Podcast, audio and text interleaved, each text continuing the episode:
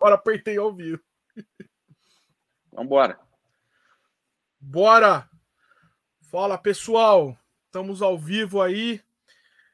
Primeiro episódio com o nosso convidado especial, que é o Alebas. Senhor FF, se apresente. Que é Fábio França e estamos aí. Primeiro episódio do, do nosso podcast Papo de Guitarra, aqui com um grande convidado, sabe? Primeiramente, é, um amigo, na verdade, né, né mais é, um amigo mais do que um convidado, Felipe Nassif, músico conhecedor que eu devo assim a maioria do que eu sei hoje, as minhas conversas com ele que se iniciaram lá para mais ou menos 2002, no finado fórum da Crocodile Pop. Sim, tem muito Caraca. tempo, muito tempo.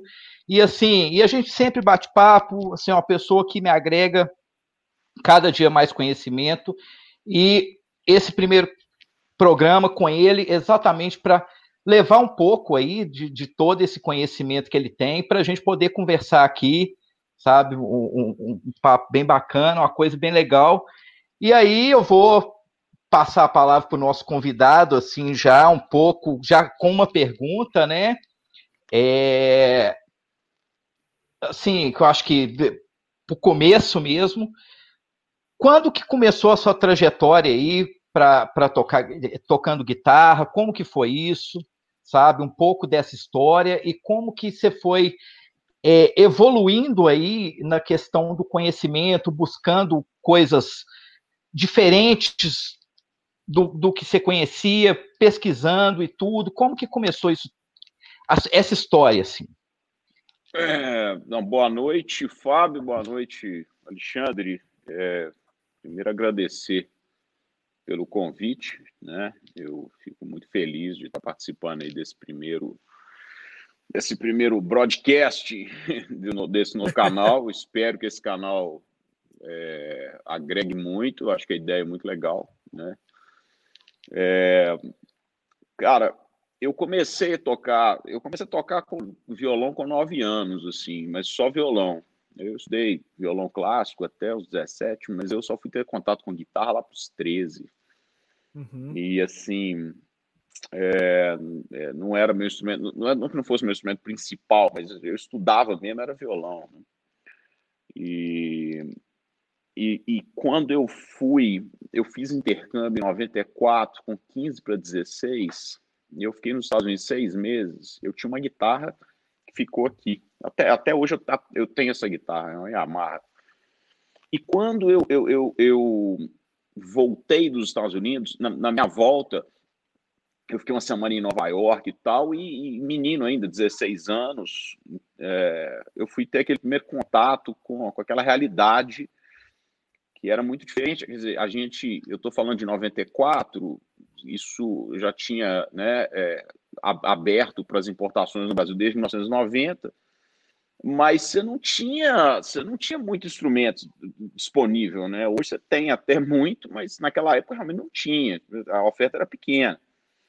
E então eu fui ter aquele primeiro choque de, de, de, de realidade, assim, e eu me lembro até da cena de andando na, na 48 em frente a Samesh e vendo aquele monte de coisa na, na, na, vitrine, mas viu uma Parker Fly.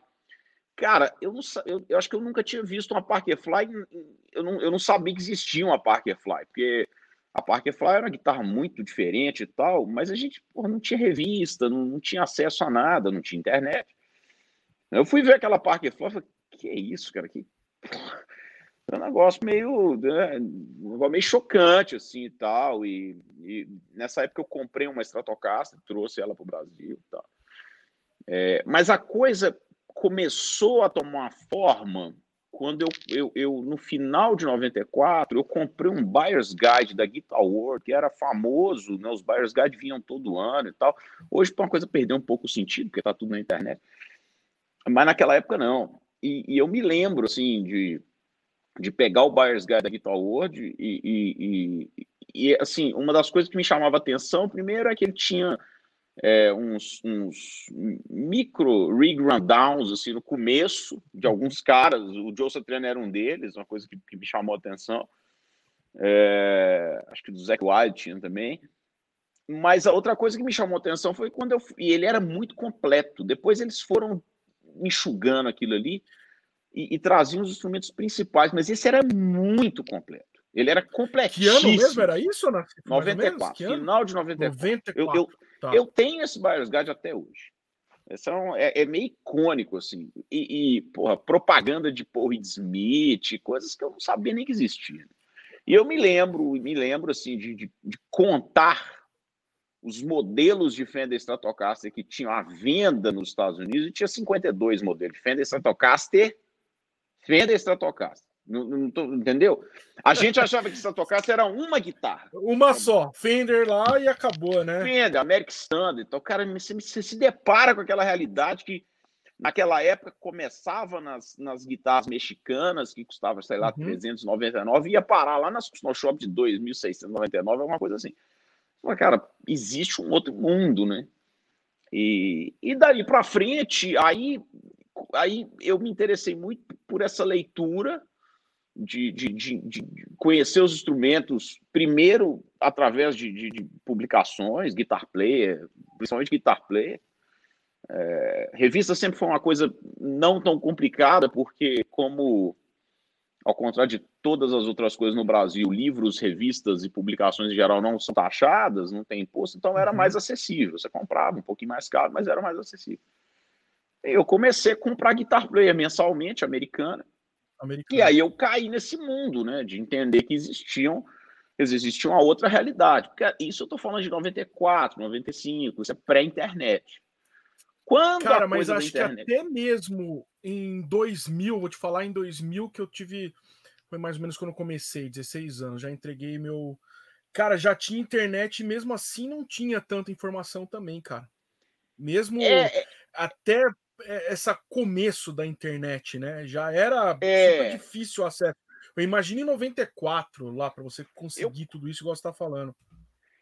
Eu comecei a ter acesso, cara. Eu te falo que os, os, primeiros fóruns que eu frequentei foram ainda em 97, do Harmony Central. Caraca. Depois existia um fórum que, era um antigo, muito antigo, o PRS Fórum, PRS Fórum, uhum. que depois virou em 2003 o Gear Page, mas ele originalmente era o, o PRS ah, Fórum. Não sabia. Não sabia. É. É, porque aí depois eles, eles derivaram, fizeram Birds and Moon, depois acabaram com Birds and Moons e viraram, e virou, hoje, hoje existe um fórum do PRS que é um fórum oficial, meio da fábrica, assim, tal. Uhum. Que, inclusive tem link na própria página da PRS.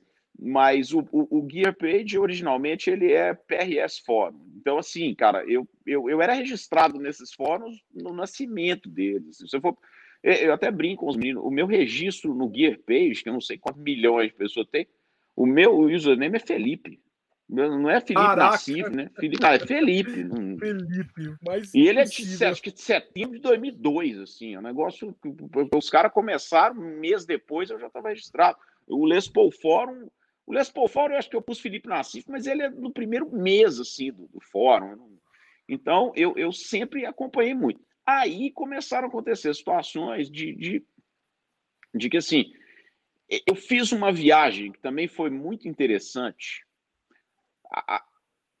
eu, eu, eu era muito bom, eu era muito curioso e, e, fiquei, acabei me interessando pelas, pelas PRS depois pelas guitarras do Terry McIntyre, porque por uma situação muito muito atípica, elas eram importadas pelo Brasil, até por um amigo meu, para o Brasil, né? Importadas para o Brasil, até por um amigo meu no Rio, o Sérgio, e que eu fiquei conhecendo ali em 90, Expo Music de 98, se não me engano. E, mas eu já conhecia as guitarras e ninguém conhecia isso. Cara. Eu só conhecia as guitarras por causa da de, de, de, de advertisement, né? De, de, de propagandona é, mesmo, propaganda, propaganda na guitar player e, e, achava aquilo interessante, uhum. achava o design interessante e tal. Eu comecei a ler e, e aí existia também um fórum de, de, de, de, de das, das guitarras do Terry McIntyre.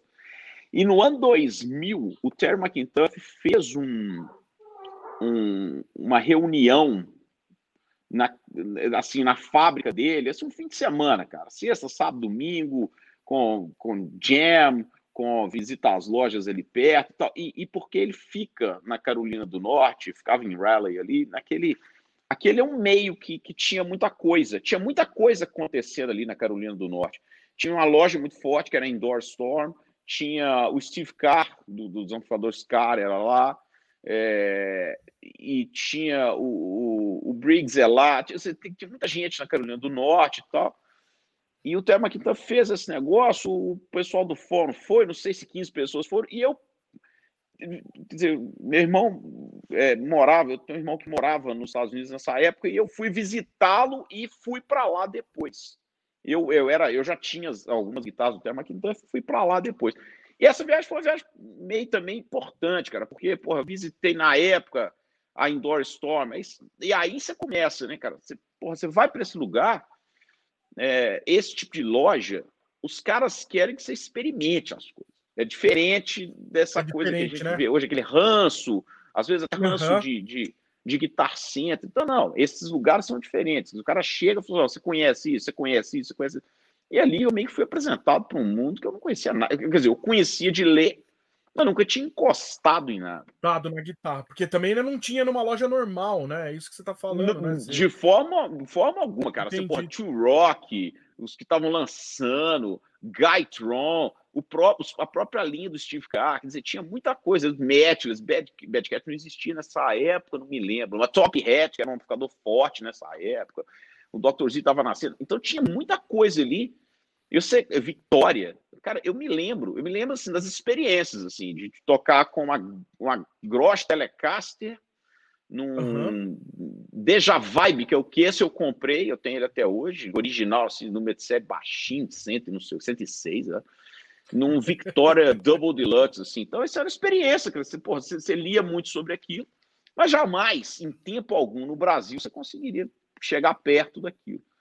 E ali Sim. você vai começando a, a, né, a entender um pouco a, a dinâmica dessa coisa, né? De por que, que é, por que, que o instrumento é melhor, por que, que se criou essa toda essa história da boutique. E a gente até. O Fábio tinha me pedido uma foto, né, para a gente colocar no, no, uhum. no, colocar aí no, no convite, no, no invite. É, e eu mandei essa com, com, com, com o Paul Smith, até porque eu, eu, não, não, eu não sou amigo do Paul Smith, não tenho. Eu conheço ele, mas assim, só de, né, de, de meio de longe, de feira. O Paul Smith é uma figura meio meio Steve Jobs desse, desse negócio, assim, chega muito perto dele. É, é. é. Não encosta é muito, força, né, não fala. É pois é, cara você... que... Pode continuar. Não, então, é o assim, único cara... É, é, é, o único cara que criou uma terceira força mesmo, assim, de verdade nesse mundo de Fender e Gibson. Uhum. E, e, e, nessa época, assim, cara, é, a gente não entendia, até hoje muitas pessoas não entendem esse negócio de Fender, Gibson, Fender, Gibson, de onde surgiu esse, esse negócio desse mundo boutique, né? Que tem, um, quer dizer, o mundo boutique passa muito pela PRS, né? Apesar dele mesmo ter mudado um pouco o foco dele ao longo dos anos, ele foi se aproximando muito do, do desse, desse esqueleto Gibson, né? A guitarra dele foi ficando muito mais uhum. próxima Gibson do que era originalmente. Mas é, o resto né, das superstratos da década de 80, mas passando ali depois pelas, pelo, pelo mundo boutique, ele passa muito por isso, assim, cara, entender por que, de onde que veio isso, quer dizer, por que, que esses caras, é, é, é, de onde que nasceu esse mercado, essa demanda por instrumentos de alta qualidade, a história dos instrumentos vintage. Aí, cara, é, é, um, é um papo longo, né? É uma coisa que é, você falou duas coisas assim que, que, eu, que eu gostaria só de retomar. A primeira é o Terry McIntuff. Que, assim, você foi lá nesse final de semana e tudo, conheceu, e, e a partir daí você ainda comprou mais algumas guitarras do Terry McIntuff, né? É, é. É, mas assim, não muitas. Esse negócio de comprar guitarra, cara, depende muito da época, do momento do, da disponibilidade, a situação do próprio cara. O Terry McIntyre mesmo foi um cara que, que, que, que tinha, uma, tinha uma, uma, uma trajetória ali na, naquele começo da década, ali em 2000, 2000, 2002. Depois ele, ele mudou, é, a coisa deu uma, Assim, ele, ele, diminuiu a própria produção. Isso passa muito por esse negócio. Mas Terma Quinta foi uma coisa, cara, extremamente exótica, assim, extremamente exótica. E, e, e, de novo, foi, foi uma coisa muito que veio puxado pela PRS, assim, deu bater o olho no, no flyer da, na Guitar Play e falou assim: nossa, esse, esse, negócio é interessante, deixa eu dar uma lida sobre esse cara. E aí você vai vendo uhum. specs, essas coisas e tal. E aí me deparei com um cara no Rio, que, que, do Rio de Janeiro, um cara vendendo isso no Expo News. Pô, ninguém, ninguém olhava para aquilo ali, cara, é. não sabia o que era e tal. E Exatamente. aí me deu a oportunidade de comprar ótimos instrumentos. Mas eu, depois dessa viagem, ainda comprei alguns, alguns que, que eu mandei ele fazer, aí já, já eram especificações e tal. Mas o Termo McIntuff era, era. Não tem muitos Termo McIntuff nos Estados Unidos, mas tem alguns, né? Que são aqueles caras que são assim, o high-end do high-end e com algumas soluções. O, o Terry tem uma coisa de que ele, ele, ele fazia, hoje ele faz menos, mas ele adotou uma escala que é exatamente o meio de Fender e Gibson. Muita gente acha que a PRS é assim. Não, a PRS original, né? Nessas, as atuais, a 594 é Gibson. Mas eu falo assim, a, a ideia do Termo McIntuff é diferente. A PRS é uma escala de 25 polegadas. Do Termo McIntuff é 25 e 1 oitavo. exatamente o meio do caminho de Fender e Gibson. É uma coisa dele. Mas isso também, cara, assim, nossa, tem tanta coisa que passa por isso, assim, o, porra, ângulo de headstock, se o cara usa mais, usa menos, é, ângulo do braço, é, espessura da madeira, quer dizer, o Terry já usava, o Terry já usava um pouquinho mais de madeira do que a PRS, a PRS estava mais fina, né, original. O Terry já usava as, as, as, as, as double cut do Terry ali do final da década de 90, a Empress, a, a, a, a, a Zodiac e tal, elas eram guitarras com mais massa. Mais massa era mais mogno, basicamente. Até mais maple, mas era mais mogno, ela tinha mais madeira. Então, isso tudo influencia, cara. Isso tudo influencia. Entendi. Né? Mas aí a e... gente vê aí que, que, que nesse papo seu, né, nesse, nesse começo de história, assim, que tem um fator aí que é muito importante. É a curiosidade. Porque você teve aí você viu, você foi atrás, você a partir disso você vai construindo todo é. um conhecimento, um conhecimento né? mesmo disso, igual assim, poxa, você viu a Terry McIntuff na revista, aí você descobriu, você viu na Expo Music, você já falou assim, eu sei o que é isso. E isso foi muito além aí do, do Terry McIntuff, até porque começa na é. revista, vem a internet, e com a internet vem um acesso muito maior. Cara, do, do, sabe o que, que acontece? É, é a, a, guitarra é um instrumento muito interessante, porque a guitarra é um instrumento é, que ele não, ele não produz som, né? ele produz sinal. Né? O é. instrumento é. elétrico, a guitarra elétrica ele não, produz som, ele, ele é um input sinal ali, e um sinal muito pequeno. O sinal de uma guitarra é um sinal baixinho, baixinho, baixinho, cara. É, é meio volt que sai ali do, do captador, né? Então, é, a forma como esse sinal é amplificado, e amplificado eu digo pelo, por toda a cadeia, seja de, de pedais, pré-amplificadores, amplificadores e, e, e alto-falantes, enfim, é, tudo naquela cadeia vai pegar o sinalzinho de meio volt e amplificar. Então, quando você mexe um pouquinho uma coisa, um pouquinho a outra, aquilo tudo muda. Então, a guitarra é um instrumento muito legal porque te permite muito mais variações do que instrumentos acústicos normais, violão, piano, violino, o que seja, saxofone e tal. Aí você começa a entender o seguinte: é, o que, que é que é valor no instrumento para você? Quando você toca um instrumento, um, um instrumento desses, você vê que assim, e olha, olha como que é engraçado isso, cara. Hoje, hoje à tarde, eu passei lá no Léo, um grande amigo meu, quase de infância, Begiato, que eu tinha deixado uma guitarra para ele regular, uma groche, é, dar uma limpada. Normalmente até faço isso, né? Eu falei, ah, Léo, mexe aí, dá, um, dá, um, dá uma limpada nela e tal, e tal, uma groche e tal. E, e peguei a groche e cara, falei com ele, né? Eu falei, pô, essa guitarra é muito legal, né? e ele falou isso, falou, ah, cara, esses caras fazem uma coisa assim, né? Eles estão num outro nível e tal. Falei, falamos isso hoje, falamos sobre isso hoje, 2020. E o Léo, pô, tem 30 anos que mexe com isso, né? Também. Então o Léo conhece muito disso e, e, e, convive com isso muito bem. Então, assim, é, o instrumento, cara, o que, que é valor para as pessoas? Para muita gente, começa o valor é uma mistura entre ter um som parecido com o do seu ídolo e visualmente você é, é, é, é estar também parecido com o seu ídolo. Né? Ele faz Sim. todo sentido. A guitarra, a guitarra se tornou um instrumento muito visual. Né? É, cara, é engraçado, né? Você olha uma Fender Stratocaster, a perfeição que existe um instrumento que foi criado em 1954, visualmente. Ele está todo ali, cara, mas a gente se acostumou com aquilo. A Les Paul, a mesma coisa. Mas depois que você passa por isso, aí você tem que, sabe, assim, dar um next step, um, um próximo passo de entender o que é valor para você. Eu, eu via muito valor assim na construção das coisas, sabe? No instrumento, um braço bem feito, um acabamento de traço bem feito, uma captação, uma pintura, um negócio, o, o próprio design do instrumento, eu achava aquilo ali muito interessante, né?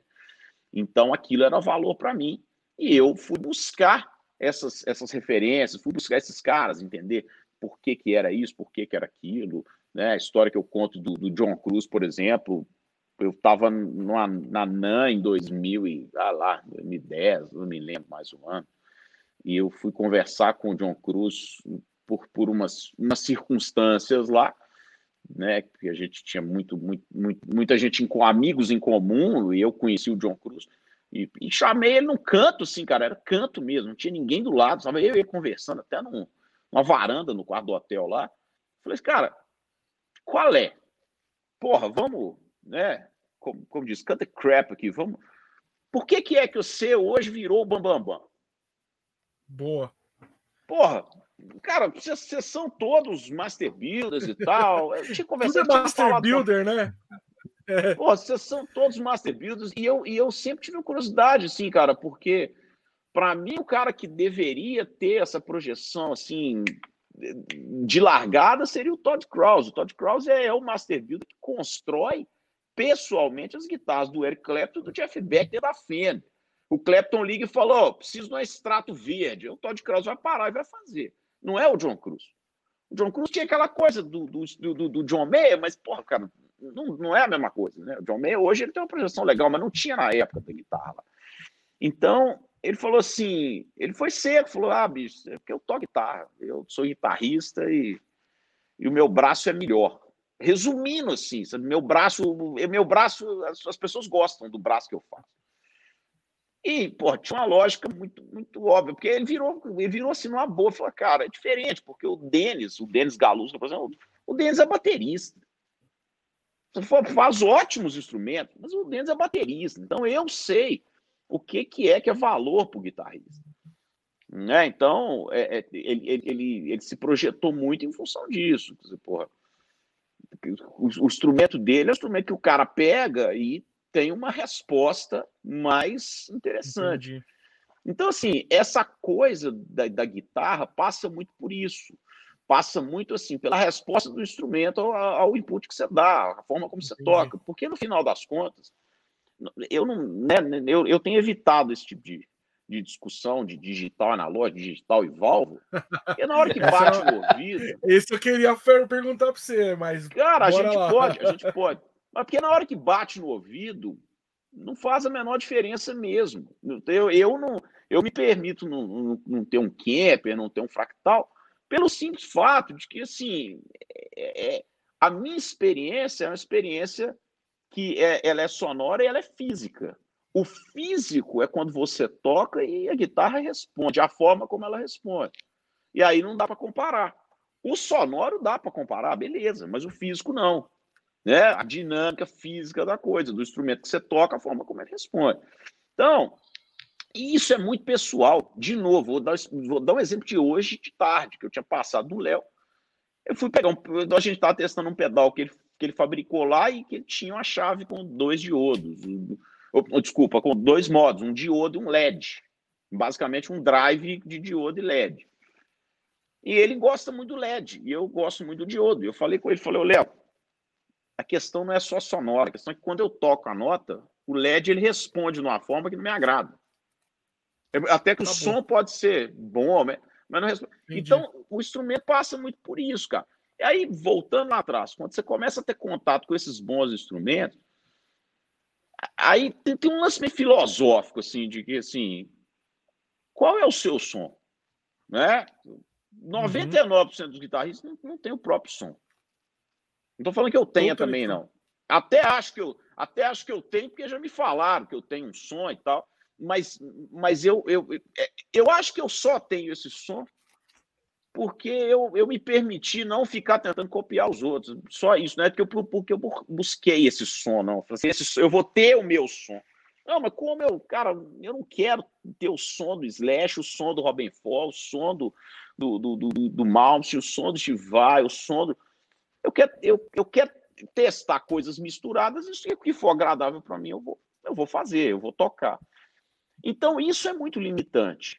Porque o cara quer, assim, ele quer parecer com o ídolo, ele quer tocar as frases do ídolo, as notas uhum. do ídolo, uhum. e quer soar como ídolo, e tudo bem, porque tem um prazer por trás disso também, de você Sim, fazer aquele som exato. do cara. A gente toca com banda, cara, legal demais, pá, aquele som, menos som. Mas isso acaba limitando, né? Sim. Porque voltando um pouquinho sobre esse negócio do boutique, eu, eu falo isso assim. O grande problema é que nós vivemos uma.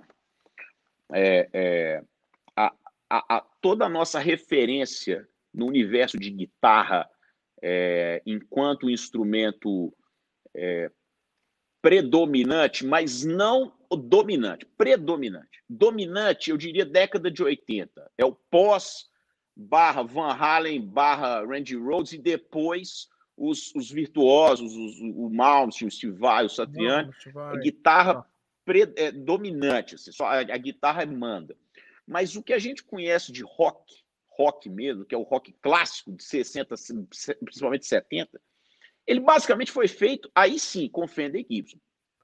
Sim. Então, a PRS demorou muito tempo para se estabelecer e, e, e, muito em função disso, porque o que, era uma PRS Custom 24 em, em 85? Nossa. Cara, era um som. Mas não era um som que tinha sido gravado por ninguém na década de 70, porque não existia guitarra. Não era um som, entendeu? Então, assim... Também, né? Quando apareceu o Mesa também, né? Nas gravações, que ninguém sabia o que, que era. Sim. E... É porque o Mesa, o, Mesa, né? o Mesa Bug é uma situação até meio, meio diferente, assim, porque a mesa bug ela, ela saiu com duas vertentes, né? Ela tem uma vertente muito pesada que começa no Mark II C++, uhum. e ali os uhum. caras começaram a usar metálico e não sei o quê. Metálica, Mas quando você, é. pega, você pega o para trás, década de 70, do Princeton que o que o que o, o Randall Smith montou, montou. É, com 6L6 e pôs ganho em cascata e virou o Mark I depois, era um amplificador que tinha a mesma ideia do Dumble, que era um, um amplificador que tinha é, ênfase em distorção de pré-amplificação em cascata para você poder controlar o som no final. E então, assim, existe dois, dois mesa, né? Tem um mesa, aquele mesa meio, meio não, totalmente Carlos Santana, mas é meio Dumble, Uhum. E tem o Mesa Porradão Metálico. Mas o Mesa Porradão Metálica virou referência por causa desses caras da década de 80. Exatamente. Aí vieram do Rectify, o Triple Rectify, pá, pá, pá. Uhum. Mas eu falo que, em termos de guitarra, cara, tudo que a gente conhece, assim, pega todos os discos que nós conhecemos da década de 60 ou 70 de rock, uhum. foram gravados em cima de Fender Gibson, com exceção ali de algumas coisas dos Beatles e tal, mas não é referência de som de guitarra, né? Referência de som de guitarra, de Clapton, de Blues Breaker, depois porra, de Black Sabbath, Led Zeppelin, de Purple, não sei o quê. Isso é tudo Fender Gibson. Fender Gibson, Marshall e Fender, né? Mais é. ou menos, mas principalmente Marshall. Então ficou muito difícil, assim, cara, porque ah, quer tocar Led Zeppelin. Cara, dá para tocar Led Zeppelin numa Paul Reed Smith ligada no Mark III, por exemplo. Não, tá. Tudo dá, mas não é, não é, não é a mesma coisa. Isso é legal, Paul no Marshall. Então, uhum. então assim, como a, a, a, guitarra passa muito mais por não ser seu instrumento de banda como diversão, não sendo autoral, ficou limitante. Mas eu sempre tive essa curiosidade do, do outro lado, cara, assim, até por outros e, caras, né? Milhares. eu tenho uma, uma. Eu queria fazer uma pergunta antes, FF, aproveitando que a gente está aí no passado. Essa mística da 59, até perguntaram aqui se você já tocou numa 59 real. E eu queria saber de você o que, que você vê nessa mística, por que se criou isso, como que. Queria ouvir um pouquinho de você sobre o porquê tudo isso, dessa, da mística da Gibson 59? Bom, eu já toquei em, em poucas, eu toquei em três ou quatro, muito pouco. É, vamos lá, a, a, mística da Gibson, é, da Gibson Les Paul Sunburst passa, passa um pouco pela é, vamos, vamos falar um pouco da história, né? A guitarra foi, foi criada em 52, ela em 52 era gold top com trapézio e com um problema de design que era o, que era o, o ângulo do, do braço. Então, tanto que a maioria das guitarras de 52, os, os, os próprios donos fazem um neck reset para chegar lá no ângulo de 3.84, 405, que é o ângulo das, das guitarras 53 para frente. E aí, porra, depois veio ponte wraparound, que era uma ponte de entonação ruim, ainda com P90. Depois é, trapé, depois ponte, né, a ponte que a gente conhece, top tail. E depois o humbucker 55, 56, o primeiro protótipo 55, 7 love, depois ali 57. Aí é Gold Top barra Sunburst 58, 59, 60. Nós vamos falar as, as guitarras que têm valor esse valor astronômico é a, é, a, é a, guitarra a partir de 57 a Gold Top não é tão cara por causa da questão do tampo, aí é uma questão visual só. E a 58, 59, 60. Aí depois convencionou-se a chamada de 59, porque a 58 tinha o traste mais fino, a 60 tinha uma cor que, que, que eles, na época, acharam que, que o fade estava muito e, e, mantiveram lá o vermelhinho lá, mudaram os knobs e tal. A realidade é o seguinte: chegou-se no instrumento. Olha, olha para você ver como que é, como que é irônico. É um, instrumento, é, é um instrumento, cara, que ele só foi ficar famoso. É famoso ali do, 8, 8, 8, 10 anos depois, mas ele só foi ficar caro daí 15 anos depois. Tanto que em 1960 interromperam a produção e colocaram a SG no lugar que era uhum. chamada de Les Paul, né? que era a nova Les Paul. Então, é, vamos, vamos entender, em 1960 não existia o rock que a gente conhece, não existia a distorção que a gente conhece.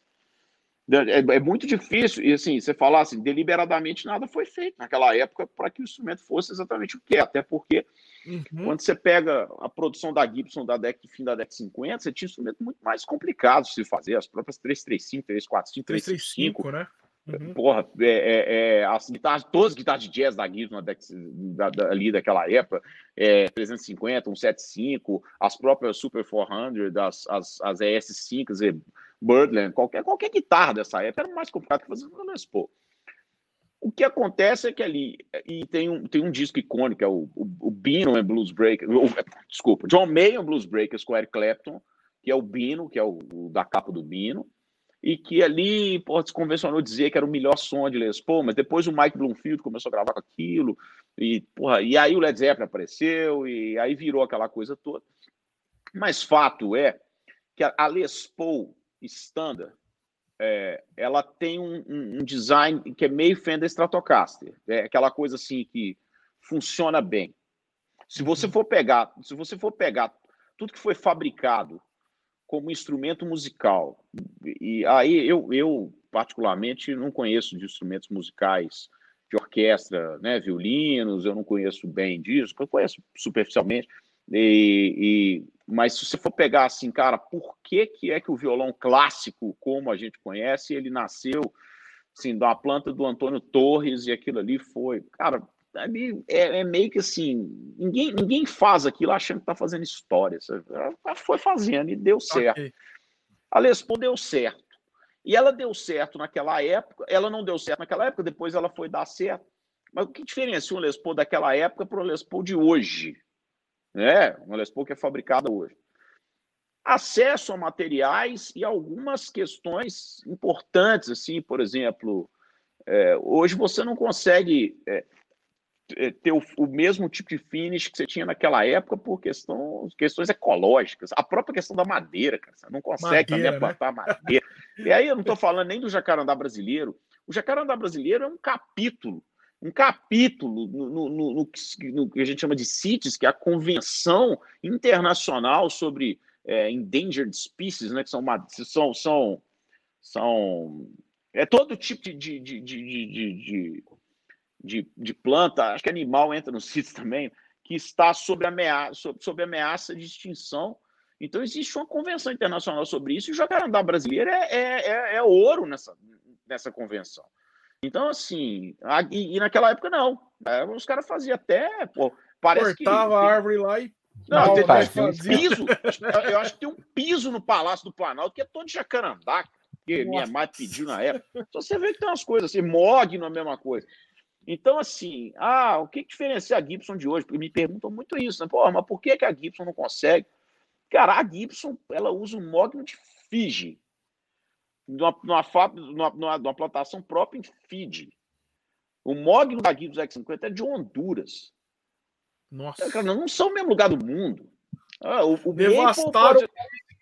né? Sabe, então é difícil. É, é, difícil, assim, você quer ter o mesmo instrumento, você tem que usar os mesmos materiais, e eles não Entendi. estão mais available, né? não estão disponíveis. Então, pois é. Basicamente, é. e aí, por isso. Isso. É, eu vou, assim, aí a gente vai chegar num ponto que, que assim que as pessoas comentaram muito e tudo, mas é, de, dessa coisa de como reproduzir hoje uma Les Paul 59 e tudo, mas isso é, é, é para frente. Eu, vamos com essa história aí da, da, da Gibson. É, então vamos lá. Olha só que interessante. Até 1970 e pouco, essas guitarras não tinham valor, nem as Gibson, nem as Fender, não tinha diferença. O Jimi Hendrix, o Jimi Hendrix fez a carreira dele de três anos, de 67 a 70 até morrer, todo baseado nas guitarras que tinha na rua ali na hora, a Fender da época, que eram as pós-CBS, ninguém, hoje todo mundo dá algum dinheiro nelas por causa do Jimi Hendrix, mas ninguém daria nada. Aí aconteceu uma coisa interessante, chega no fim da década de 70, é, os, os japoneses começaram a fazer é, instru... Não, não réplicas, não, mas começaram a fazer o que se faz hoje. Quer dizer, se você entrar numa loja de, de, de instrumento no Brasil hoje, você vai achar Stratocaster de todo mundo. Né? Todo mundo faz Fender Stratocaster, todo mundo. Uhum. Não tem outro jeito de, de, vender uma guitarra de três captadores double cut se ela não tiver o visual da Fender, cara. E, assim, todo mundo, que eu digo todo mundo mesmo, as marcas... Eu não quero ficar citando marcas, mas essas não, marcas asiáticas que nós conhecemos, aí seja, vai, não vou mas todo mundo. Só que esses caras começaram a fazer isso no fim da década de 70. Muito impulsionados aí começou a nascer esse, esse, esse modelo de, de, né, de, de esse mercado de instrumento antigo. Os, os, japoneses começaram a fazer, a Ibanez começou a fazer, Ibanez tem guitarra, é, a Tokai começou a fazer, aí começaram a fazer instrumentos que eram melhores do que as fábricas vendiam. A própria Fender do Japão também começou a fazer instrumentos melhores que a Fender fazia nos Estados Unidos.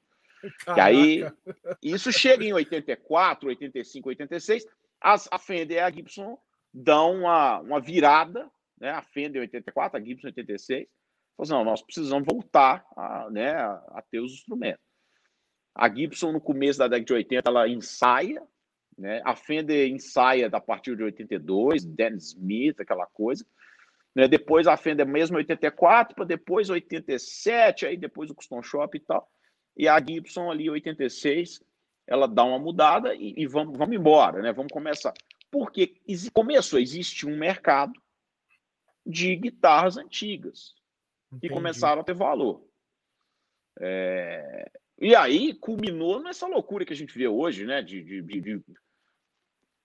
É, tem uma distorção muito grande no mercado, assim, porque uma, uma, uma Fender é, é, custom shop, ela não deveria nunca custar mais do que um original. Mas hoje tem umas que custam porque tá. essa é distorção, mas é só distorção, é, é distorção bem mercadológica assim mesmo, né? Você põe o nome de alguém, aquela coisa, Fender do Gary Moore, Fender do não sei quem, essa bobagem da. Mas então começou-se a, a entender que existia um mercado que os caras falaram assim, porra, nós queremos aquelas guitarras lá. Ah, mas aquelas guitarras são limitadas. Tem 1.800 Gibson da Deck 50 só, da, da, essas Les Paul de 58. De 58 a 60 são só 1.800 guitarras. O mundo é um pouco maior que isso. O japonês comprando muito, tinha americano rico comprando muito, acaba as guitarras, aí começa essa história de. Porra, a, a, a, tinha uma réplica muito famosa que era Tokai Love Rock 1980. Essa era uma réplica bem famosona, assim, da, nessa época. E os caras começam a falar, porra, nós precisamos nos mover. E aí cada um se moveu da forma que deu, né? A, a coisa ficou um pouco amplificada ali no, no meio, no final da década de 80, porque você começa a ter gente aí criando reproduções mesmo, né? Seja o, o, o, o Max, o, o, Max Barnett, ou então o Chris Derrick, ou então você começa a ter uns caras, tanto que né, culmina no Slash usar uma guitarra que era uma reprodução da Gibson. Nossa, e durante é. muitos anos, né, aquilo passou e tal. Enfim, até o Slash, né, é, depois a, a, chegou o absurdo da Gibson fazer uma reedição de uma guitarra que não era dela. Nossa é Senhora! Isso é bizarro. Isso é, é isso bizarro, é bizarro. Mas é... mas é mercado. É mercado. É mercado. Então, assim, aí, cara, é, é, isso, quer dizer, cada um foi para o seu lado, né? A gente vai chegar na questão da série, mas cada um foi para o seu lado, cada um foi para onde deu. A Gibson hoje produz um instrumento com um certo volume, a Fender produz instrumentos em certo volume. Quer dizer, a Gibson faz por ano mais do que ela fez naqueles três anos, muito mais. Custom shop, essas custom shop, esse negócio. Então tem, tem, tem limites, né? Tem limite de madeira, tem limite do que você pode fazer. Quer dizer, o, eu, porra, isso é uma história interessante. O John Sur, por exemplo, ele manda pintar as guitarras dele no Oregon, quando é nitro. Ele manda para o Oregon para pintar, porque você precisa ter uma, uma câmara de pintura especial na Califórnia Nossa. e ele não tem dinheiro para comprar isso. Quem tem isso é a Fender só. Então, ele, para fazer nitro, precisaria ter um negócio de 2 milhões de dólares e ele não quer gastar. Então, ele manda para o Oregon lá que eles pintam, porque a Califórnia, o, o, a, a lei é um pouco diferente. Tem esses limites, cara. Tem esses limites. Sim. É, e aí, assim, a gente está caminhando aí para um, um papo assim que, que as pessoas pediram, mas antes eu quero só, só fazer um, uma interrupção aqui que é, você está citando aí é, um mercado que assim você dá tem um intervalo aí do, do, do instrumento é, da Fender e Gibson serem os instrumentos referência de um retorno a isso na década aí de, de 80 e, e hoje é assim vamos dizer tem-se mercadologicamente um monopólio né? Monopólio, assim, você tem referência, é Gibson e Fender. Mas existe um mercado secundário que vai muito além disso. E aí você fala que tem muito a ver com, com a questão de exposição, que você vê lá o Jimmy Page, você vê o Jimmy Hendrix, é Fender, é Gibson. Slash, e, né, também. É, Slash. E como que você, você vê isso, assim, você acha que isso é concomitante ao advento da internet, à divulgação, ao aumento do número de, de, de, de marcas, é, ao aumento do número de bandas que, que, que, começaram a aparecer e usarem coisas diferentes, é, ou você acha que realmente esses instrumentos eles são, você, você falou isso em algum momento, que tem características que são muito superiores aí a determinado instrumento para você. Falando assim, porque tem isso. Você pega uma John Sur, Tom Anderson, é um outro tipo de instrumento. E não é um mercado primário Gibson e Fender. E são coisas que são muito diferentes e que você vê hoje tem uma proporção muito maior aí do que tem na meados da década de 80, começo da década de 90. É, eu acho assim, vamos por partes. Eu acho que, é, primeiro, é, as referências. A guitarra, a guitarra é um instrumento que, de novo, ele perdeu a, a perdeu o glamour. A guitarra da década de 70, né? A guitarra como instrumento líder de banda na década de 70, Acabou. Acabou. Então, é, quer dizer, esses caras que aparecem de tempos em tempos, os John Mayer da vida, que tem ainda né, uma, tem uma pegada pop e tal, mas a guitarra, você imagina, né, que o que era muito popular na década de 70 são os nossos ídolos até hoje são, né? Nossos ídolos ainda são os mesmos, mas o que acontece é que assim, esses caras, eles é, até cara, é, é, difícil explicar isso, mas eles mantiveram uma certa coerência, e eu acho que por falta até de, de, de disponibilidade mesmo, tal, mas, cara, o Jimmy Page usou duas guitarras. Duas, não, uma, né? Porque é uma Les Paul, mas são duas, mas duas. É, até usou Telecaster nos três meses, Até, ninguém né? usa referência, né? Todo mundo já... O Eric Clapton, cara, tem as fases, fases, fases, fases, fases. 1970 meteu essa tocasse no peito, acabou. O David Gill meteu essa tocasse no peito, acabou. E quando você vai ver isso, isso e assim, aí é aquela coisa, são instrumentos, são, são é, guitarristas que são referência como artistas. Né? Hoje os nossos artistas não são mais guitarristas. Cita os top 100 da Billboard. Quem é que é guitarrista que, que você olha e fala assim: esse cara toca guitarra e essa guitarra é icônica e que não sei o que e tal. Mas não é, não é mais. O John Mayer pode ser um, mas ele está muito Mayer. isolado. Só. Naquela época, não, cara. Naquela época todo mundo era. Uhum. Todo mundo era. De Carlos Santana, Angus Young e Rich Blackmore, todo mundo era. Então, o instrumento fica muito marcado, fica muito associado. E, de novo, tem essa questão de que pô, só existia esse instrumento nessa época. É... e tem muita subjetividade. A subjetividade é um componente muito forte. Hoje eu estava numa discussão num grupo de, de, de Telegram, os meninos perguntando negócio de ah, pô, tô querendo colocar um computador na vibe do Slash. Eu, eu tive que né, usar da minha sinceridade. Falei, gente, o Slash usa aquele captador lá, a Unique 2 Pro, aquela coisa lá da Seymour e tal.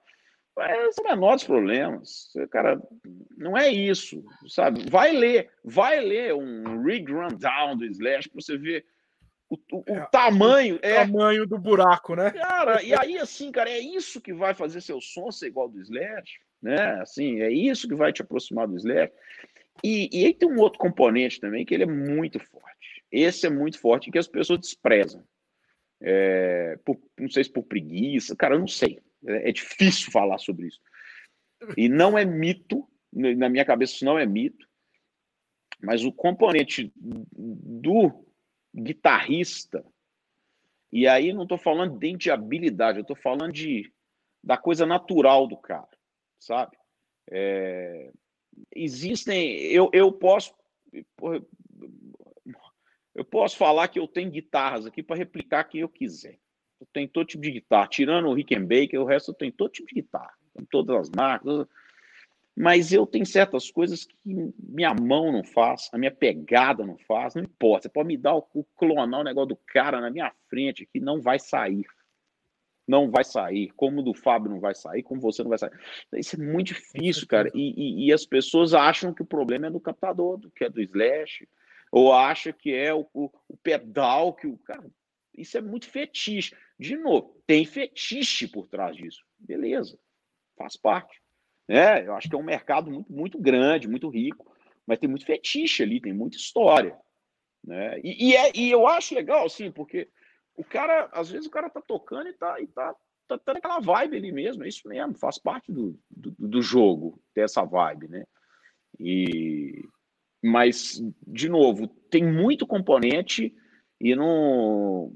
Eu, eu, eu esses dias eu, eu, eu, vivi uma experiência muito interessante eu tenho uma, eu tenho uma pensa Mark Knopfler aqui e fui tentar tocar é, em cima do, do, do Mark Knopfler tocando acho que Brothers in Arms no, no disco On The Night. O disco On The Night, o último do Dire é ao vivo e ele usa uma guitarra muito parecida com essa, com a mesma, bom, o mesmo spec, MG, MG SA 89 tal, não tem nada a ver com o Mark Knopfler, mas é o mesmo som dele é o som dele, assim, muito característico. O, o in Arms é uma música de, de ganho médio para low gain, muito Les Paul, muito peso. Né?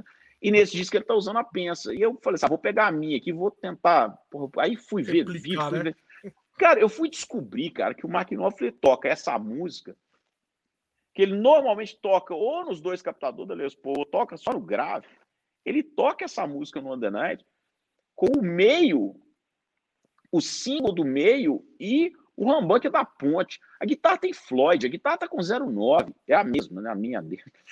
Então, assim, cara, tem um componente ali do. E, e, olha, esse cara já tocou isso em todo tipo de amplificador que você puder imaginar, mas ali tem o componente do cara, velho. Sabe? Não dá para tirar isso do cara. A essência não. é a mesma. A essência é sempre a mesma. Sabe? Não, não adianta. Ah, Olha, isso, cara, isso é igual prato de comida. Isso é igual prato de comida. Se você pedir um filé, não importa o que tiver no molho, ele não vai ser um salmão, ele vai ser um filé. É importante as pessoas entenderem isso. Sabe, se você pedir um peixe, ele não vai ter gosto de churrasco, ele vai ter gosto de peixe. Ah, mas eu vou colocar molho barbecue, eu vou colocar cebola, mas, mas é peixe. Então, cara, se o McNoff toca é aquilo ali, se o Eric Johnson. Cara, o Eric Johnson é um exemplo lindo e fácil. Pega o G3 primeiro lá, que o Eric Johnson toca de 335 e toca de extrato, e 335 e extrato é o mesmo som. É o mesmo som. Não tem é, nada exatamente. a ver, cara. É o mesmo som, mesmo som. É o mesmo som. Se você parar para ouvir, não é o mesmo som, mas na cabeça da gente escutando, é o mesmo som. Uhum. Porque a essência é aquela ali, cara. Não, não dá para tirar isso do, do, e, e, chamar e falar que é captador, pedal, guitarra, amplificador. Não existe isso. A essência do cara tá ali, não existe. É, isso, isso é, é, é, é muito bacana de, de falar, porque tem aí, às vezes, o fetiche atravessa toda essa, essa possibilidade de construção de uma identidade.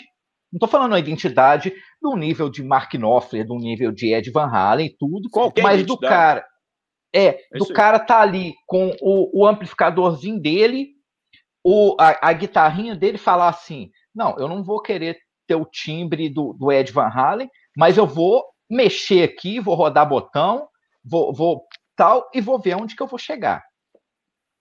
Tem, tem essa coisa, eu acho que assim, ao mesmo tempo que, que a internet ela ajudou a trazer muita coisa legal, porque tem muito conteúdo bacana na internet, que você aprende, aprendizado mesmo e tudo. Você tem aí a coisa que tornou isso muito mais acessível, no sentido assim, fácil. Então, assim, ah, beleza, eu estou vendo o cara aqui com um metalzone ligado no amplificador para eu tirar o timbre de fulano de tal. Então, bicho, tenta tenta chegar num, num, lugar que é seu, aí você liga o trem, o trem não chega, aí o cara fala assim: não, é o pedal que não Sim. funciona, é o é, amplificador é, que não funciona, e, e, esquecem muito desse ponto de, de, procurar assim. Poxa, deixa eu estudar um pouco, eu acho que é isso. É, deixa eu estudar um pouco, é uma coisa que você sempre fala, assim, com, com, comigo, com, com, os nossos conhecidos e tudo. É, estuda.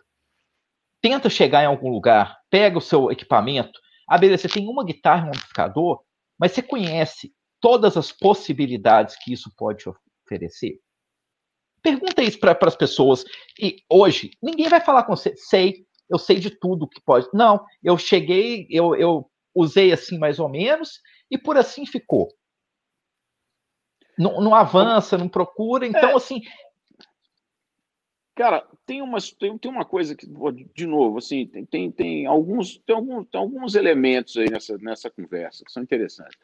Primeiro, primeiro assim, é, sem esticar muito, mas no, no, o último elemento ele sempre vai ser muito importante, amplificador, falante, essa coisa toda e tal.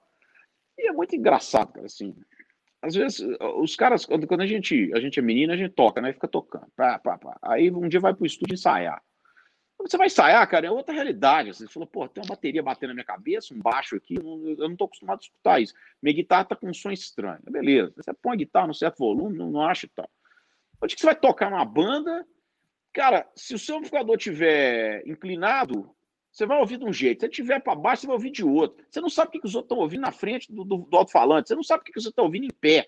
Os caras mudam o ângulo do microfone para um lado ou para o outro para poder muda gravar e muda já, né? completamente. Né? Então, assim, é muito diferente você tocar um piano, cara. Porra, é muito diferente você tocar um violão. Ainda que eu acho que ah, amo o violão, mas é um violão, é um instrumento ingrato, porque ele projeta e você não escuta. Mas para quem toca o violão, cara, não importa se, você não está escutando a melhor projeção do som, mas você escuta sempre o mesmo som. Guitarra não, velho. O cara, se você regular o seu amplificador em pé e depois sentar, ele já mudou completamente a coisa toda, entendeu? Então, assim, é, é, é, é tem muito disso, muito desse fetiche, muito dessa coisa de, sabe, de, mas isso, eu, eu costumo brincar, esse negócio do instrumento, os instrumentos vão ficando caros, é igual vinho. De novo, se você pegar uma Les Paul 59 de 350 mil dólares e colocar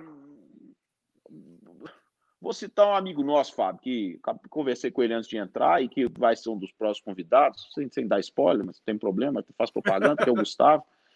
Eu estava falando com o Gustavo, lembrei do Gustavo aqui agora. Eu dei um epifone pro Gustavo. Pro Gustavo tocar naquele Rock in Rio que eles tocaram lá. Ou der uma Gibson 59. Cara, para quem está ouvindo, diferença zero. Para ele que está tocando, se a guitarra estiver bem regulada, alguma diferença, muito pequena, porque está num 100 mil pessoas, 300 mil pessoas, um barulho ensurdecedor. Eu costumo brincar que é igual vinho. É muito legal. Eu não sou conhecedor de vinho, gosto de vinho socialmente, mas aquela coisa assim, porra, 20, 30 reais, 20, 70 reais, 20, 200 reais, 22 mil reais, 20, 26 mil reais. Tem de tudo. O que é que faz um vinho de 2 mil ser melhor do que um de 200? Ô, bicho, você só vai. Você pode até falar, cara, eu não bebo vinho, mas dá para sacar que o vinho é melhor. Mas só dá para sacar se você tiver na sua casa, em silêncio, na taça corretinha, no negócio todo bonitinho, na temperatura certa. Eu costumava brincar, se você levar um Romanê Conti de 1900 e não sei aonde, com uma calorada, para tomar com, com um copo de, de plástico, com leite e tomar, ainda. e tomar um vinho chapinha, o gosto é o mesmo. É a mesma coisa. Então, assim, eu, eu sou amante do instrumento, mas eu, eu respeito muito essa coisa, assim, cara. Eu uso eu uso meu instrumento, o Fábio sabe disso. Eu, as poucas vezes que eu toco, quando a gente hoje, hoje ninguém toca na rua, né? Mas a gente tocava na rua, tocava. Então eu tinha uma gig ali é. quinzenal, eu sempre levei meus instrumentos. Eu nunca tive essa coisa assim, ah, vou esconder meus instrumentos bons e vou ter uns instrumentos para. Não, a vantagem de você ter um instrumento bom é você poder usar ele, você poder usar ele. Então, já levei todo tipo de guitarra para boteco, essas coisas, não tem essa frescura. Amplificadores é a mesma coisa, para poder experimentar isso. Mas eu respeito muito esse lance da experiência, cara, assim, de chegar, de ouvir, de, pô, de ver as nuances, porque na hora que você joga isso para o ambiente da calorada, não tem o tal do harmônico, do PAF original e do, do, do da KT66 Gold Dragon, não sei das quantas. Porra, isso é uma bobagem. É legal, é para estúdio, para gravar, top. Ambiente controlado, top. Mas, porra, a vida do guitarrista não faz diferença. Aí entra pro lado do fetiche. E aí tem esse lance, assim, cara, porra, por que, que é que uma Tom Anderson é melhor que uma Fender? Porque é mais, mais gostoso de tocar. O som que eu vou tirar, o meu som vai ser o mesmo. Vai ser um mesmo. pouquinho mais ali, um pouquinho mais. Eu gosto mais de tocar, acho o braço com um acabamento muito melhor, os trajes com acabamento muito melhor, acho a guitarra mais arrumada e pronto, acabou. Agora, então vai, entendo... você acha. Ah, Pode falar. Não, só falando, entendo que existe sim uma certa, certa ou grande dependência no mercado secundário, cara, mas isso funciona para qualquer coisa. Né? Funciona para qualquer mercado que você tenha, um mercado secundário muito forte, de, instrumento usado, é igual carro usado, moto usado. Quer dizer, muita gente compra carro pensando no valor de revenda. Perfeito. Não, não, não, não, é julgamento nenhum aqui, não. Não tem julgamento nenhum. E muita gente compra instrumento pensando em revender depois. E, há, e... Uhum. Agora, esse lance das guitarras antigas, da, e da, principalmente da Gibson, da, da, da, da Standard, né? De 58, 59, 60, criou uma distorção bizarra que todo mundo está tentando achar a próxima Les Paul 59. Entendi. É o tempo inteiro estamos tentando achar a Les Paul 59. Ou estamos tentando criar a Les Paul 59. Ou, cara, porra, os caras estão vendendo. Tem, se quiser, assim, é, Steve Ray Vaughan, a réplica do Steve Ray Vaughan lá, 40 mil dólares na internet. Isso aí, a guitarra, e a guitarra já custou 20, 25, é um erro. Gary Moore, a guitarra custa 24 mil dólares. O cara me oferece isso, eu falo, velho, a guitarra é uma John Cruz vermelha. Ela tem alguma coisa a mais? Porque tem umas PRS que custa 15 mil dólares, que é tudo de ouro, velho. É outra madeira, outra essa é uma John Cruz vermelha de 7 mil dólares, não pode custar 25. Essa é só a minha opinião. Eu, eu, eu não gosto de comprar, eu nunca compro instrumento com esse fetiche mercadológico, principalmente Mercado, esperando ganhar dinheiro depois. Porque aí desvirtua, aí me desvirtua. Mas isso é distorção do mercado de guitarra vintage, cara, porque muita gente comprou Les Paul por 259 dólares e 60 centavos na DEC 50, pôs debaixo da cama e vendeu por 300 mil dólares pro Joe Bonamassa há dois anos atrás. Nossa. É, é, eu acho assim, tem, tem, tem várias coisas que, que, que, que você trouxe aí que são muito. Que eu, que eu considero importantes, não são nem que são interessantes, que eu considero importantes, que é, é o ponto de é, a casa, o ensaio, o palco, o estúdio. São variáveis completamente diferentes. Ambientes diferentes sabe, completamente diferentes, em que em determinados ambientes as coisas vão fazer diferença, em outros não vão fazer a mínima diferença. Eu não estou falando que, tipo assim, ah, beleza, o cara vai chegar com uma Jennifer e, e vai ser a mesma coisa que ele estava ensaiando com, com uma Gibson. Claro que não, mas assim, é, guardadas as devidas proporções. Mas é, o ponto do fetiche é uma coisa que a gente vê que aumenta aumenta mesmo. Assim, eu, eu acredito que você é, deve escutar assim que ah não, mas você é um é, você tem fetiche por guitarra. Você já deve ter escutado isso na sua vida. De, de ter, eu, você tem fetiche por guitarra. Ah, você. Porque quando você, você fala com a pessoa que você tem é, mais de vamos supor, 10 instrumentos. A pessoa fala assim: não, você tem fetiche com isso, você usa. Não é uma pergunta que, que faz, você usa é, instrumento? Essa é, lógico. Sabe? E aí é, é, a gente vê que tem pessoas que realmente têm isso por um fetiche. Isso a gente vê mesmo que tem, tem o fetiche, mas é muito interessante isso de você ter e poder usar, porque essa experiência te agrega um valor e te agrega conhecimento para você é poder ter hobby, noção. Cara. Assim, é, é, o seu prazer ali, você tem prazer em fazer isso. Assim, aqui atrás de mim tem, tem quatro Porrid Smith Ast 4. Quatro, são idênticas, só muda a cor. De resto, são idênticas. Eu pego uma, pego a outra, pego uma, pego a outra e vejo diferença entre elas. É uma coisa minha. Elas não têm diferença, elas não deveriam ter diferença entre elas, mas elas têm. Elas têm por um motivo muito importante. Esse é o mais importante. Não existe ciência nisso aqui. Isso é, isso é tentativa e erro, porque você está usando um insumo que você não controla. Você pode mandar fazer captador, a bobina enrolar tantas vezes, o, o fio ser tanto, não sei o quê. Isso é ciência. Você pode mandar fazer o braço, o, o, a, ponte com, a, com, o metal tal, na densidade tal, isso é ciência. A madeira, amiguinho, no máximo, você pode é separar e torcer. Mas como você está usando dois, e, e, as guitarras em sua imensa maioria, você trabalha com dois pontos de contato que, que, que são é, ligados e não são. É, é, eles, eles não estão. Eles, esses dois pontos de contato estão, eles estão, eles estão ancorados em peças diferentes. Eu vou explicar. Uma guitarra, uma Fender, dizer, ou uma Gibson, ou qualquer guitarra que não seja neck through, a ponte tá, ou a ponte está é, parafusada ou, ou grudada em algum, no corpo, que é um pedaço de madeira, e a, o, o, o nut, a, né, a pestana, está ancorada em outro pedaço de madeira, que é o braço.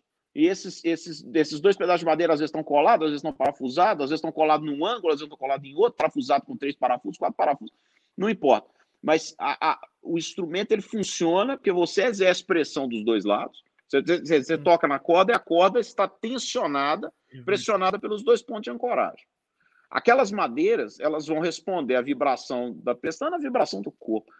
Cara, o que define se o instrumento é bom ou ruim, basicamente é como aquilo ali responde.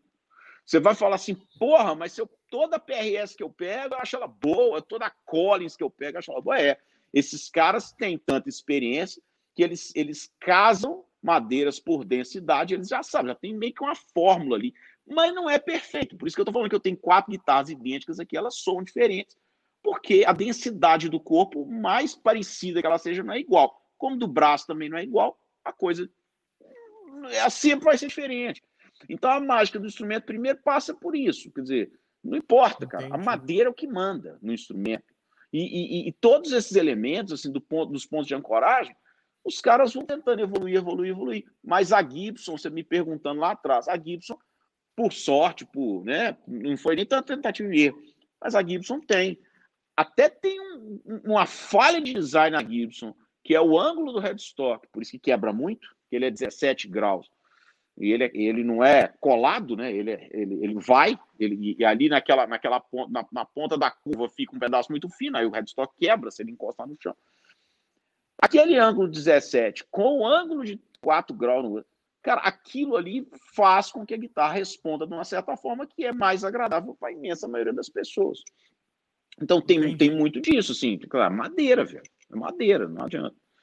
Agora, você estava falando aí, Fábio, só tem um outro assunto também que eu acho espinhoso pra caramba, velho, que eu adoro falar sobre ele, que é negócio de. que também é, que é, também é negócio de. assim, que é, é, é lenda urbana, né? Porque como na chamada vocês falaram que é falar coisa que ninguém fala, eu vou falar aquele fetiche dos amplificadores que não tem master, né? Ah, eu gosto de amplificador sem master, porque o som é mais puro. É, mas aí, cara, de novo, eu, eu explico muito isso assim.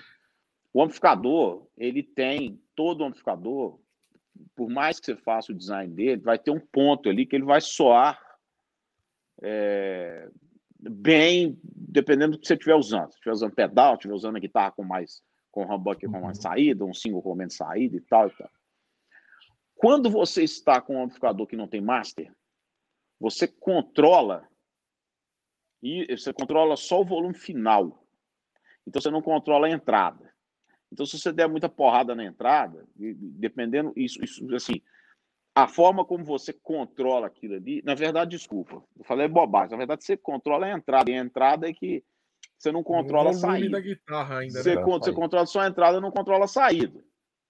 Então, assim, se você der muita entrada, você pode distorcer o amplificador do amplificador sem power, sem, sem master, não é? E, e mas aí, para isso acontecer, tem que estar muito alto. Eu costumo brincar o seguinte: amplificador sem master é muito bom, cara. É lindo, realmente é maravilhoso. Desde que você possa estar com ele num estúdio, onde você coloque no volume que você quer, exatamente, e aí você controla microfone e tal. Porque senão, ah, eu tenho um Deluxe Reverb 66, beleza, vai tocar um no quarto, ele não vai funcionar, porque ele precisa de um certo volume. E, e, e, sem aquele certo volume ele não funciona, porque o pré, o, o pré não está recebendo volume. E aí o, o, som fica, a gente chama de magrinho. Então os caras têm o maior preconceito, ah, o tem master, editor. Cara, depende do uso. eu, eu, uma vez eu comprei um, um Plex dessas reedição, reedição 1900, chama 1959, o Plex. É, o Handwired. O Randy Wired, cara, eu toquei com ele duas vezes num período de um ano e nunca consegui tirar nenhum som dele. Porque você precisa de uma quadra de 12, você precisa do estádio é aberto. É nível surdez, né? O nível surdez. Cara, é, mas é uma ignorância. Aí você pega um Metroplex, você pega um Bray, você pega um, um, um Germino, você pega qualquer amplificador desse que tem um master, você vai tirar o som que você quer no volume que você quiser. Entendeu? Então, é, é essas coisas, esses mitos, assim, porque as pessoas leem e falam assim, ah, porque o, Ó, vamos lá, né? O Joe Bonamassa usa dois Twin High Power da década de 50 com 46L6, 80 watts, 2 de 12, 2 de 12, por aquela coisa toda. Sim, mas o Joe Bonamassa, bicho, o Joe Bonamassa, ele, ele só para ele poder chegar no negócio dele, ele usa, ele usa placa de acrílico na frente do amplificador quando vai tocar ao vivo. Olha que bosta. Você entende? Assim, então, assim, tem, tem muita coisa. Os caras, ah, porque o Brian Setzer usa um, um, Cara, é outra realidade, são outras realidades. É, ah. E aí o cara vai nessa querendo copiar o cara, né? Ah, eu vou procurar um, um, um deluxe reverb igual do John Bonamassa. Aí o cara vai lá, Fábio, consegue. Tem amplificador, mais, tem amplificador mais difícil de, de se possuir do que um Vox, uma C30? Isso é difícil, cara. Difícil. Tirar o som do Brian May com a C30, acho que nem o Brian May mais, mas assim, só o Brian May. Tem jeito, velho. Aqui tem que estar numa distorção, tem que estar num volume muito alto tem que estar no sweet spot muito certinho para ele não, ele não, ele não, ele não embolar. Ele não pode estar nem um pouquinho mais alto, nem um pouquinho mais baixo. E, cara, uma C30 é um ficador extremamente pesado. Aí muita gente, eu quero ter uma C30. Cara, aqui é C30, gente. Ficador agudo, um ficador difícil. Entendeu? Mas, Mas é, é aquela coisa. É a referência. Tipo assim, o cara vai lá e fala assim: ah, pô, eu quero o time do Brian May. O que, que eu tenho que comprar? Vai lá, compra uma Burns, compra. É, não é nem Burns mais, né? Eu não sei nem o que, que, o que, que é hoje, o que, que é a leva. Ele agora é Red Special mesmo. Agora é Red Special é dele.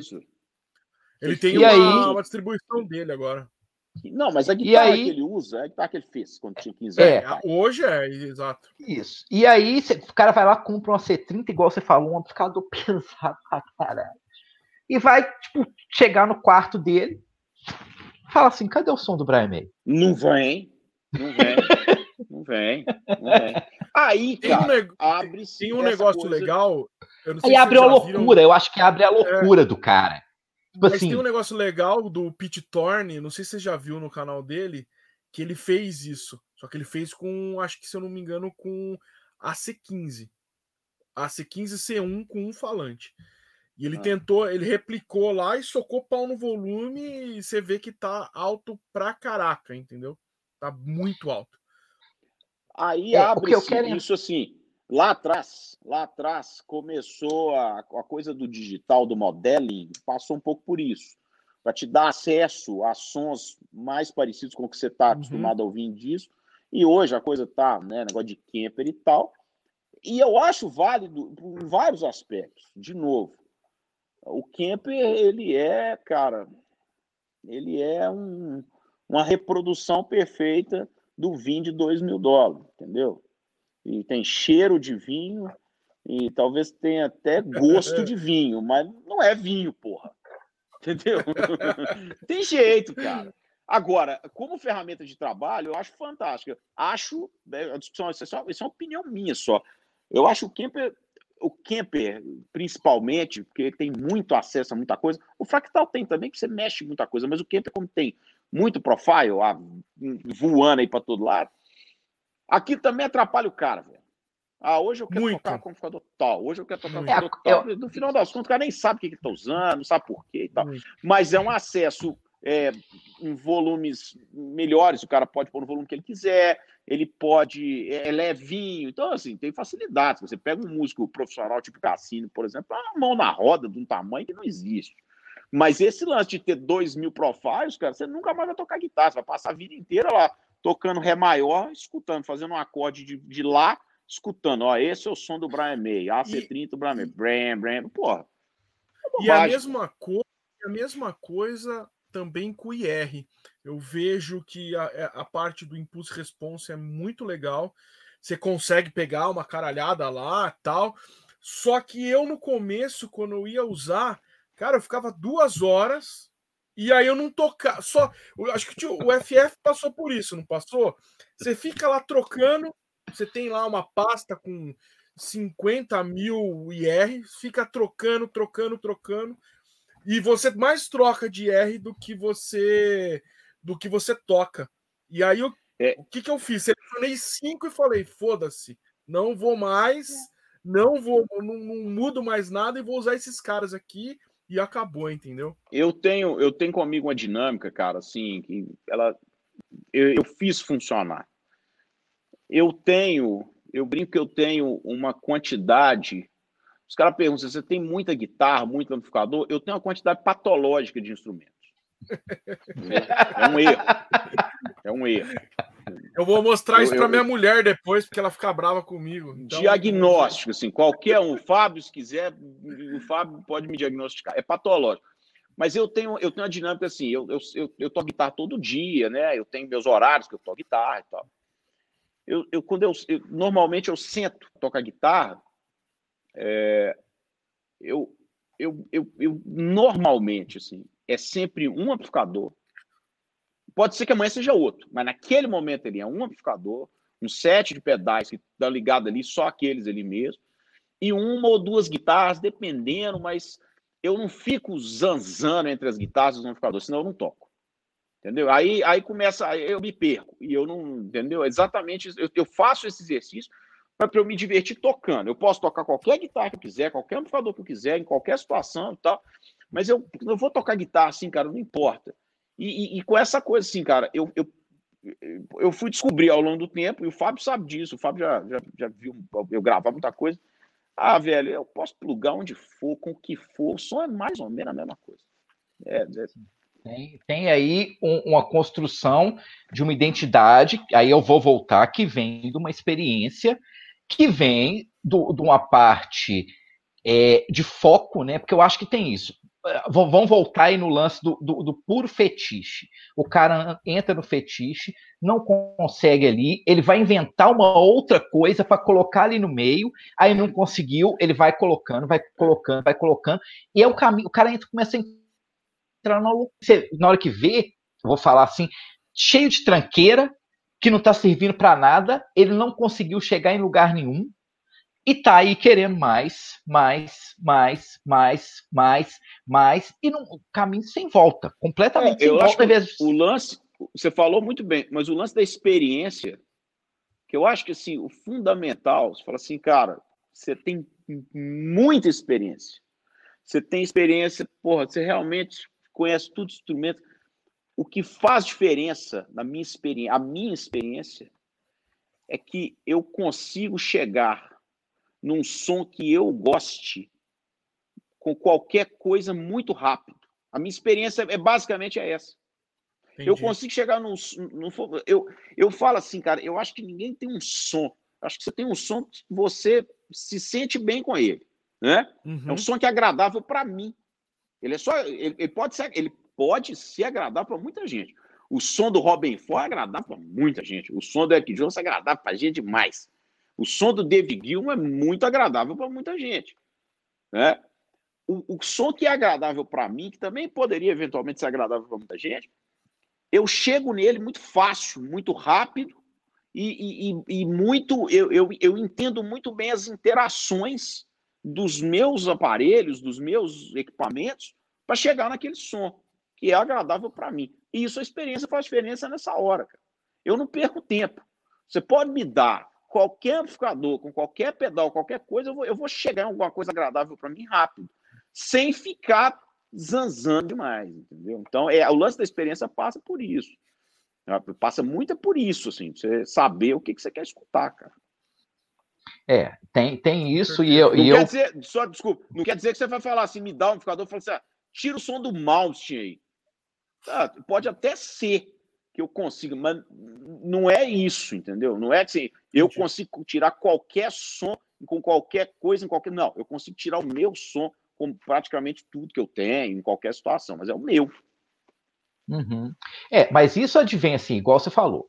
É, se você tivesse hoje um amplificador e uma guitarra, você ia estar tá ali tocando todos os dias com, com o seu som, com o seu próprio som, né? E, e, isso não muda você tendo, igual você falou, a quantidade patológica de, de guitarra, amplificador, pedal. Não muda. não muda. Porque, assim, não. adianta eu querer hoje, ah, beleza, eu vou ter um, um, um rig aqui que eu vou é, replicar o, o Malmsteen. Aí ali eu vou ter um, um, que eu vou replicar o David Gilmour. O cara não vai fazer nada. O outro eu vou replicar o, o, o Brian May cara não vai fazer nada. Por mais que ele tenha acesso, a experiência é uma coisa talvez muito mais importante do que o acesso. Porque assim, é, tudo é... bem, você tem, você tem um, um, um percurso aí de, de, um acesso lá em, vamos pensar, é 96, 97, 98, que, que muita gente é, não teve, apesar que hoje você tem um, um acesso diferenciado né, para para massa e tudo, mas a gente não vê ninguém falando. É, é, é, você fala de um assunto espinhoso, porque ninguém fala assim. Por que, que você não procura? Ninguém vai virar para o cara e falar assim: por que, que você não procura tirar um, o melhor som para o seu ouvido, ao invés de, de, de ficar tentando replicar alguma coisa? E entrando numa paranoia aí disso. Ninguém fala isso. Não. Mas, mas esse é um negócio é até complicado também, cara, porque aí passa, é, no meu caso, passa por uma escolha é, que eu fiz lá atrás, musical, do que que para mim é, assim, qual que é o caminho que eu, que eu trilhei, sabe? Eu, não, eu nunca trilhei o caminho do autoral, eu trilhei o caminho da improvisação. Então, assim, o caminho, o autoral e a improvisação te permitem fazer isso o caminho de você tocar dos outros, aí você vai passar por essa questão. Porra, eu faço, cara, se você fizer versões, e você passa por isso. Se você fizer versões, beleza, você ainda tá semi-autoral. Se você quiser tocar igual, cara, na hora que você começar o solo do Sweet Idol Mine, os caras vão esperar o som do Slash na Les Paul no macho. Sim. Então é escolha também. Eu, como eu não trilhei esse, esse caminho, assim, eu me divirto às vezes com isso, mas, cara, eu não tive banda de cover, cover puro mesmo. Então, os, os meus covers eram tudo meio assim, cara. Eu tocava sempre o meu som e tal, e me divertia mais assim. Eu acho que eu me divirto mais assim, tem uma liberdade, entendeu? Até porque uhum. aí passa um pouco por uma coisa que eu estava discutindo um dia desse, numa live com o Nieri, a gente estava falando sobre, sobre essa, essa personalidade do, do, do, né, do instrumentista e tal. Cara, o, o instrumentista, eu, eu falei com eles, cara, na minha cabeça, é, o cara tem, tem três coisas que definem o guitarrista, né? O músico, mas o guitarrista principalmente, que é, a, que é o timbre, timbre, é, a questão do fraseado, né? Que, que, o cara é músico. A gente tá falando sobre guitarrista, sobre essa coisa. E a articulação. Articulação é um negócio muito complicado, assim, cara, porque articulação é quase que o DNA do cara. Fraseado você copia dos outros, você porra, pode fazer o fraseado do cara igual, mas a articulação não. O timbre você pode até copiar, mas a articulação define muito o timbre. Então, cara, é difícil. Eu, como eu não tenho articulação do Slash, se eu for tocar as músicas do, do Guns, eu vou preferir tentar fazer do meu jeito e tal, para não ficar. Então, eu nunca fui muito bom guitarrista de cover por causa disso, assim. Eu posso replicar os caras que minha articulação é parecida. Eu consigo tocar um Dire Straits legal porque eu toco com o dedo, faço aquela coisa do Mark E até minha, minha pegada parece, Carlos Santana parece, mas tem os caras que não, não adianta. Você pode pedir para tocar, não vai sair. Então, tem muito a ver com isso. Assim, o, o, cara, o cara tem que entender os limites da coisa. É, Timbre não, é limite, mas se a articulação for limite, que você não chega. Você não toca igual o Eric Johnson, não importa o que você tenha de dinheiro e de equipamento, se você não tiver articulação dele, você pode até ter as frases dele, você pode tirar o Cliff of Dover inteirinho, saber a música inteira, nota a nota. Se a sua articulação não for a mesma, o timbre não será. Não adianta. Ed Van Halen. É, Porra, cara, eu, eu tava explicando isso pro.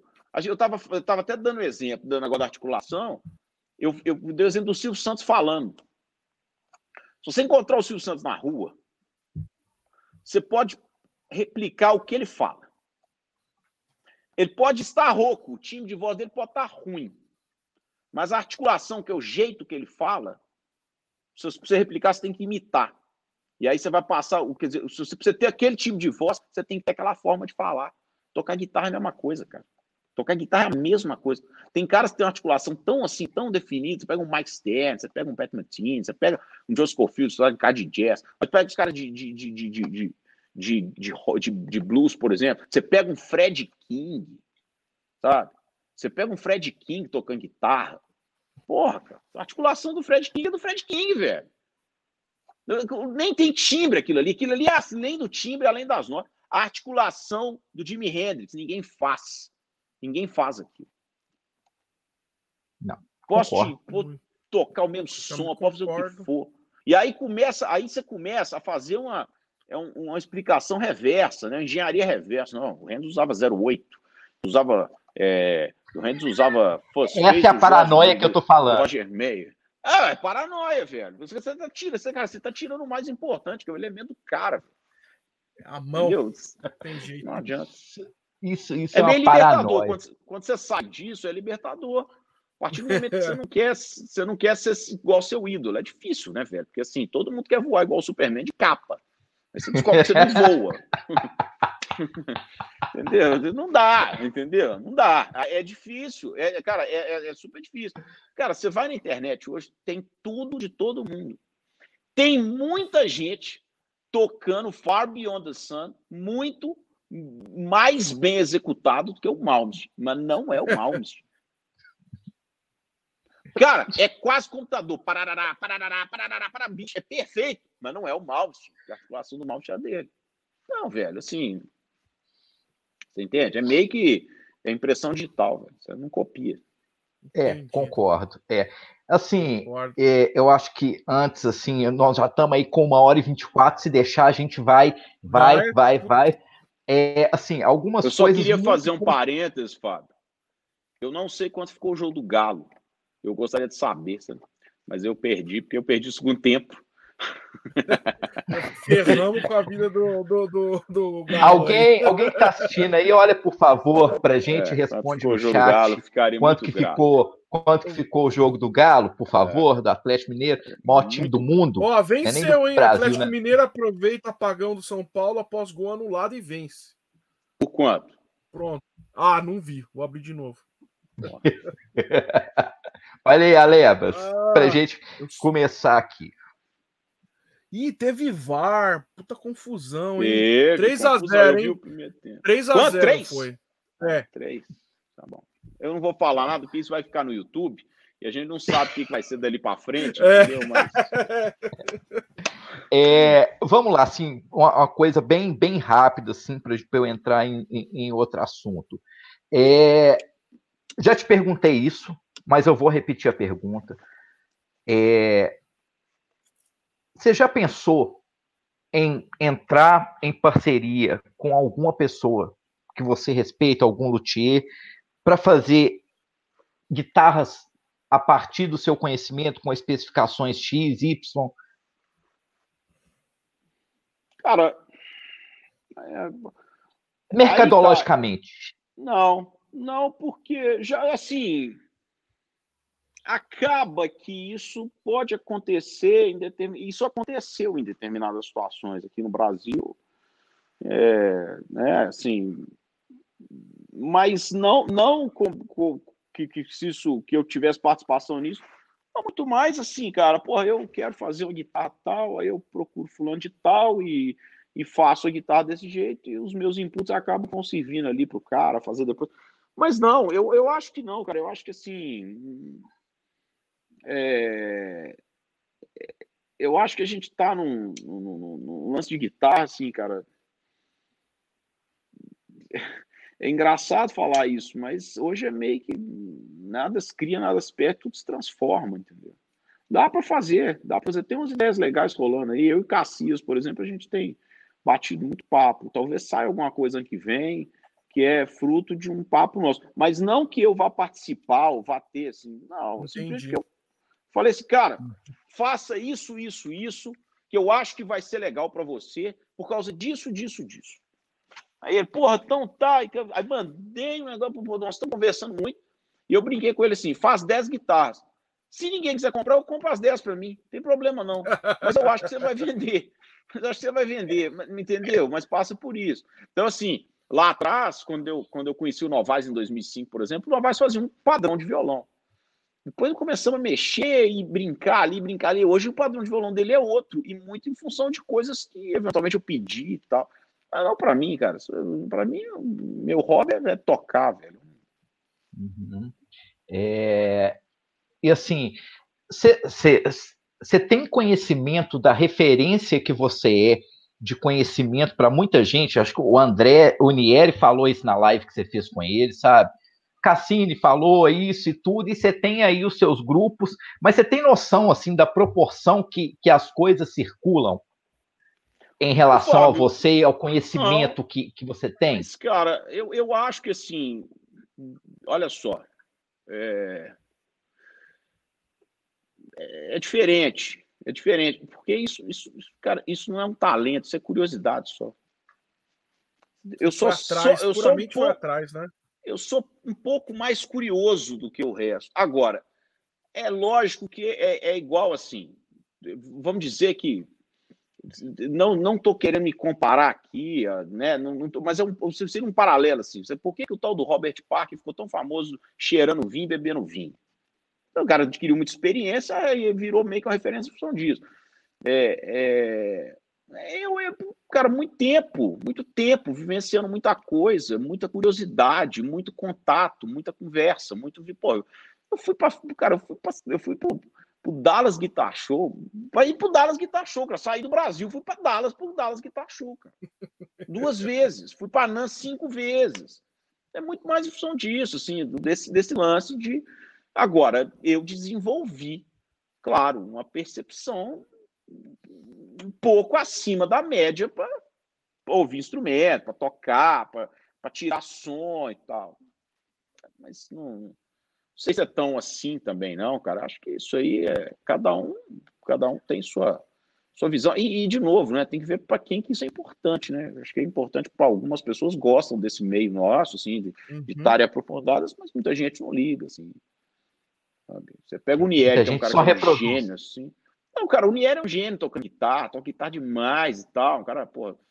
Mas isso para ele, ele tem o som dele, tem a guitarra dele, tem a pegada dele, e aquilo para ele é o lance dele. E, e ele virou uma referência fazendo o que ele faz, porque ele, ele achou uma, uma, uma forma de tocar que ele se desenvolveu de forma que hoje ele é muito respeitado por causa disso, mas não necessariamente é, você valor para o saber a diferença das coisas que a gente sabe e tal. Cada um uhum. de um jeito. Cara. É claro que assim, é. os caras, os, e tem muita gente assim, que a gente, por exemplo, a gente você tem que você tem que ir atrás do cara para você entender. Os caras provavelmente que tem um conhecimento muito profundo disso, que muita gente talvez nunca enxergaria, é o The Edge do YouTube, cara. O The Edge, na última turnê que os caras fizeram aí, o cara tava 49 guitarras. 49 Nossa. guitarras para tocar 30 músicas. nem, eu, nem eu sei fazer essa conta. nem eu consegui ainda fazer essa conta, porque eu não vejo ele trocar tanto no meio da música. Não sei mas muito interessante. Muito interessante a forma como liga os amplificadores, muito interessante a forma como liga os pedais, muito interessante a forma como enxerga as guitarras. Tem que ser fantástica. Tem gente que não. Tem gente que não. O Jimmy Page foi tocar com Black Rose, por exemplo, Live at the Greek. Lá era o Jimmy Page, um Tony Master, um Les Paul. Legal, fantástico. Olha que legal, cara. O Jimmy Page tocando de Tony Master, que é um amplificador da Fender, que não tem nada a ver com os Masters que ele usou da 70 mas é o Jimmy Page, as Les Paul. Então, cara, isso tem muito assim, de novo, tem que respeitar muito as mãos dos caras, a capacidade do cara de, de criar som e tal. É. Sabe? E para onde que ele quer ir, né?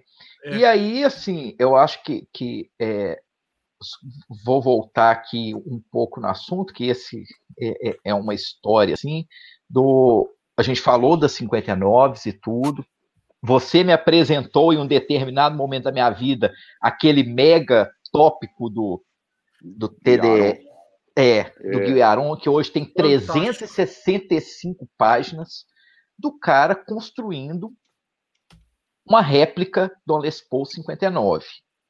E que hoje ele não faz mais, né? Deixou de fazer é. quando? 2000 e... Quanto? Não sei, 15. É, pois é. Hoje ele não faz mais e tudo. E você teve oportunidade, né, de, de ter uma, de, de ter uma, assim, é, recém, a, a Gold Top, tudo, e o que que você vê que um cara não consegue construir aquilo sem conhecimento, e, e, e, como que você vê o instrumento dele nesse ponto da, da, da, réplica, em que isso pode ser valorizado no ponto de todo esse estudo que o cara fez? sabe? De, de... O Yaron, o, Yaron, é, o Yaron, ele explica a coisa de uma forma muito simples. Ele explica a coisa de uma forma muito simples. Em algum momento ali naquele tópico, que quando ele vai explicar a questão do de como ele faz os pick-up rings, né, o plástico onde você prende o humbucker, e ele faz, ele não compra. Porra, tanta gente faz bem feito, faz igual eu tinha essa curiosidade assim de entender por que, que quando você entrava no eBay tinha um pick-up ring, neck pick-up ring de Les Paul vendendo 4 mil dólares, 3 mil dólares. Cara, pedaço de plástico. Será que o americano é tão. Plástico, né? É tão, tão louco maluco, assim, né? esse negócio, por causa da cor. Esse cara fala muito negócio de cor e tal. E o Aaron ele deu, ele deu uma explicação muito simples para isso. Ele falou, cara, esse caso específico é porque se você reparar bem, não precisa reparar bem, basta olhar para o instrumento, ah, o único ponto de contato que o captador tem com uma Les Paul é o pickup ring, que ele está parafusado no pickup ring e o pickup ring está uhum. parafusado na guitarra. Então você tem que usar o mesmo plástico da mesma densidade, de preferência os mesmos parafusos, porque se você quer duplicar alguma coisa, você tem que duplicar tudo. É Nossa é só isso senhora. que ele faz. É só isso. Ele fala isso, cara. Se você quer replicar alguma coisa, clonar, você tem que replicar tudo. É tudo. E se você deixar um elemento de fora, não, aí de novo, é simples também, cara. Não, não, nós não estamos falando de melhor e pior. Nós estamos falando só que vai mudar. se você acredita que aquilo ali é o resultado que você quer, pode ser melhor, pode ser pior, pode ser. Eu, eu, eu tenho certeza que se eu apresentasse em 1959 uma Collins, uma Collins City Limits para qualquer guitarrista da época e apresentasse uma Les Paul, todos iriam preferir a Collins. A Collins é uma evolução da Les Paul. Ela é mais bem acabada do que a Les Paul, ela é mais ergonômica que a Les Paul, ela tem um som dif levemente diferente do Les Paul, mas que provavelmente em 59 ainda seria melhor que um da Les Paul, porque ele é mais equilibrado que o Les Paul. Mas não é o Les Paul. Então, assim, se você quer fazer isso igual o Bill Collins, o Bill Collins, por exemplo, na, na City Limits, que é a, a, solid, a solid bar dele, que é a Les Paul dele, ele fez 70 protótipos. 70. Ele jogou 70 guitarras fora para chegar no instrumento final. Ele não foi três, não, foi 70. Então, ele desenvolveu, que é diferente do Yaron, que o Yaron copiou tudo até a última linha, que também deu um trabalho gigantesco. O, Yaron é um cara que saiu de Israel em um determinado momento e foi em, em Kalamazoo, em Michigan, conversar com antigos funcionários da Gibson para descobrir Nossa. coisas. Ah, porra, como que vocês faziam isso? Como que vocês faziam aquilo? Como vocês... É o que o Paul Smith propaganda muito, que o Ted McCarthy passou para ele, mas tem, mais gente ali do que o Ted McCarthy. Então, assim, como é que foi isso? Como é que foi aquilo? Como é que fazia isso? Como é que... ele foi juntando aquilo tudo. Quando ele foi construir a réplica dele, ele construiu uma réplica muito perfeita. É, ele foi com... processado pela Gibson por isso? Ou, ou não, não, que eu saiba, porque a, a, Gibson não sai, a Gibson não, não, cutuca ninguém fora dos Estados Unidos. Né?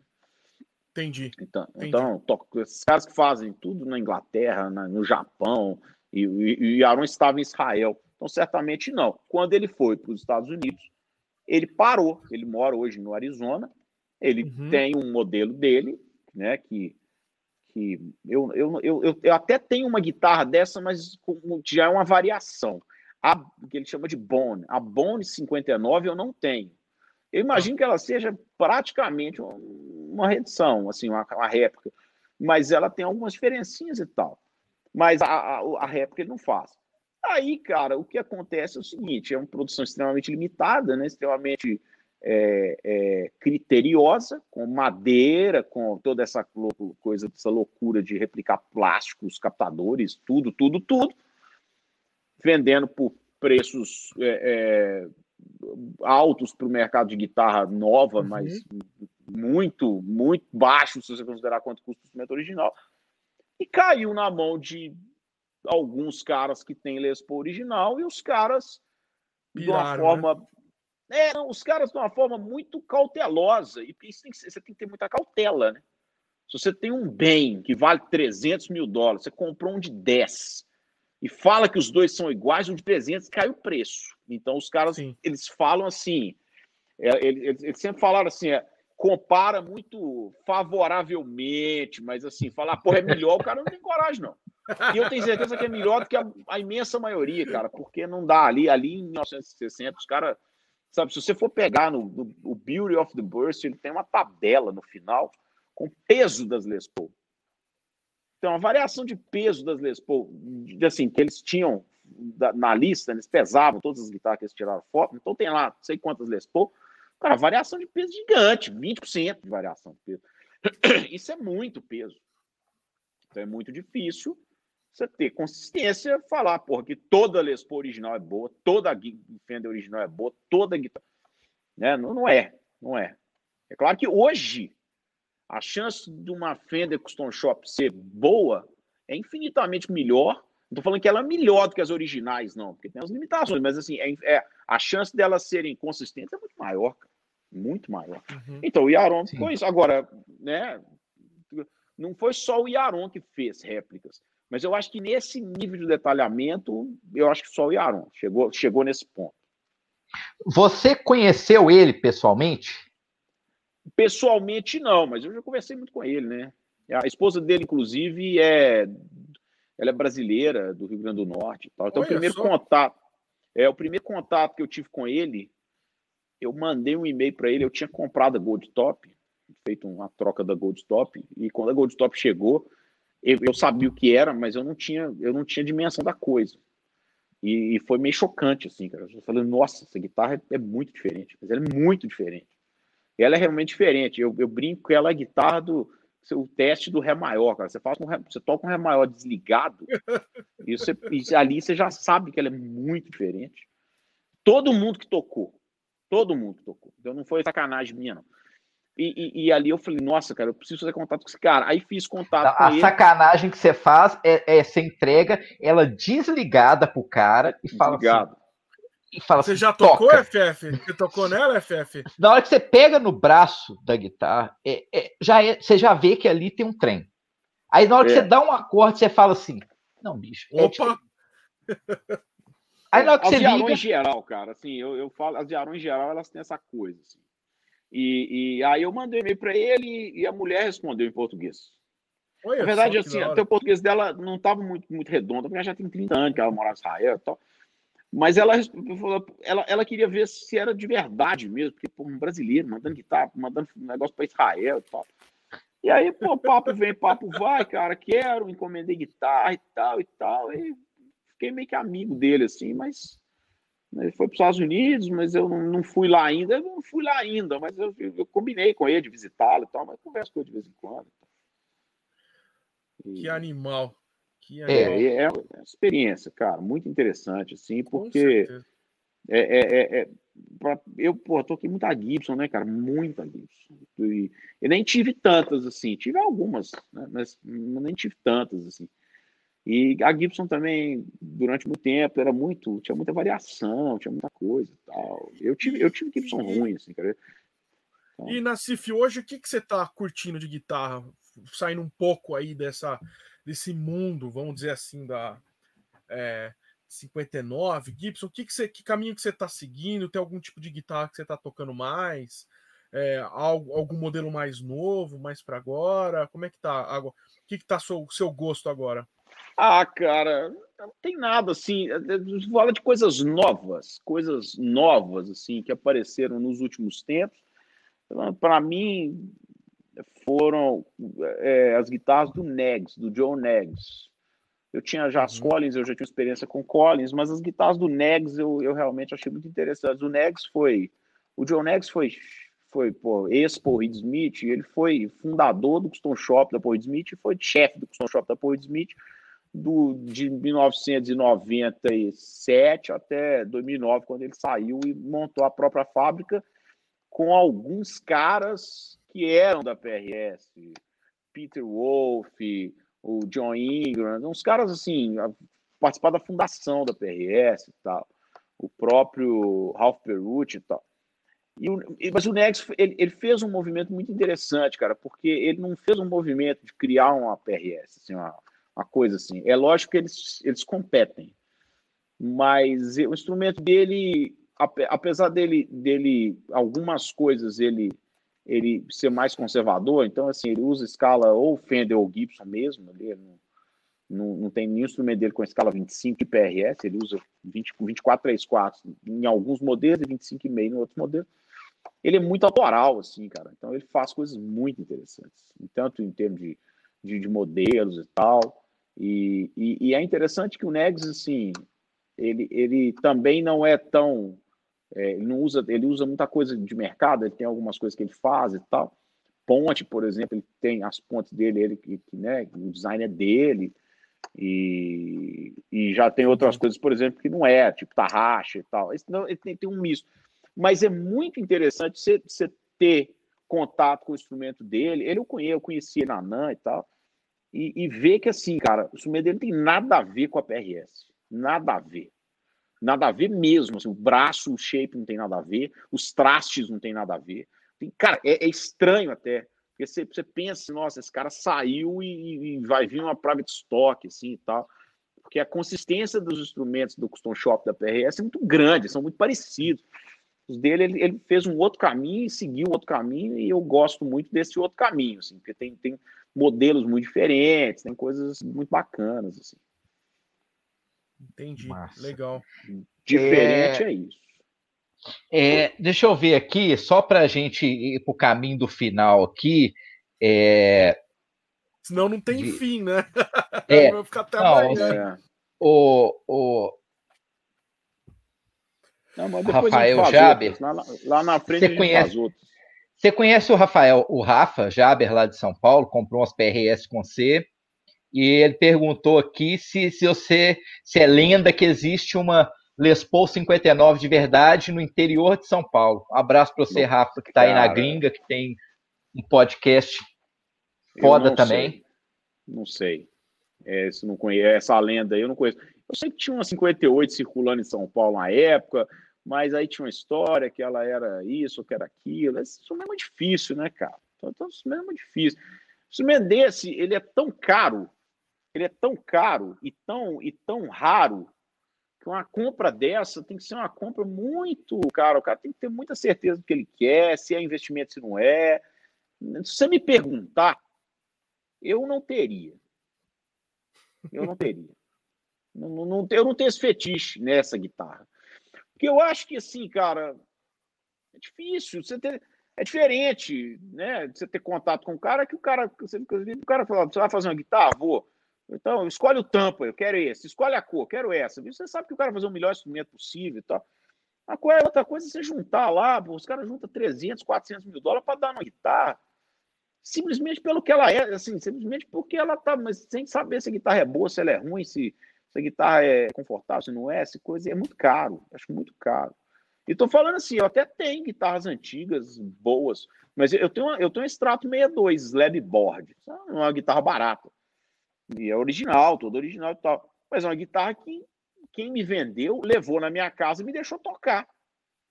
Entendi. E, e me deixou tocar nos meus amplificadores, com as minhas John Cruise e Masterbuild do lado, até eu criar essa ideia de que o instrumento era melhor mesmo e que valia a pena eu, eu fazer o, o, negócio do jeito.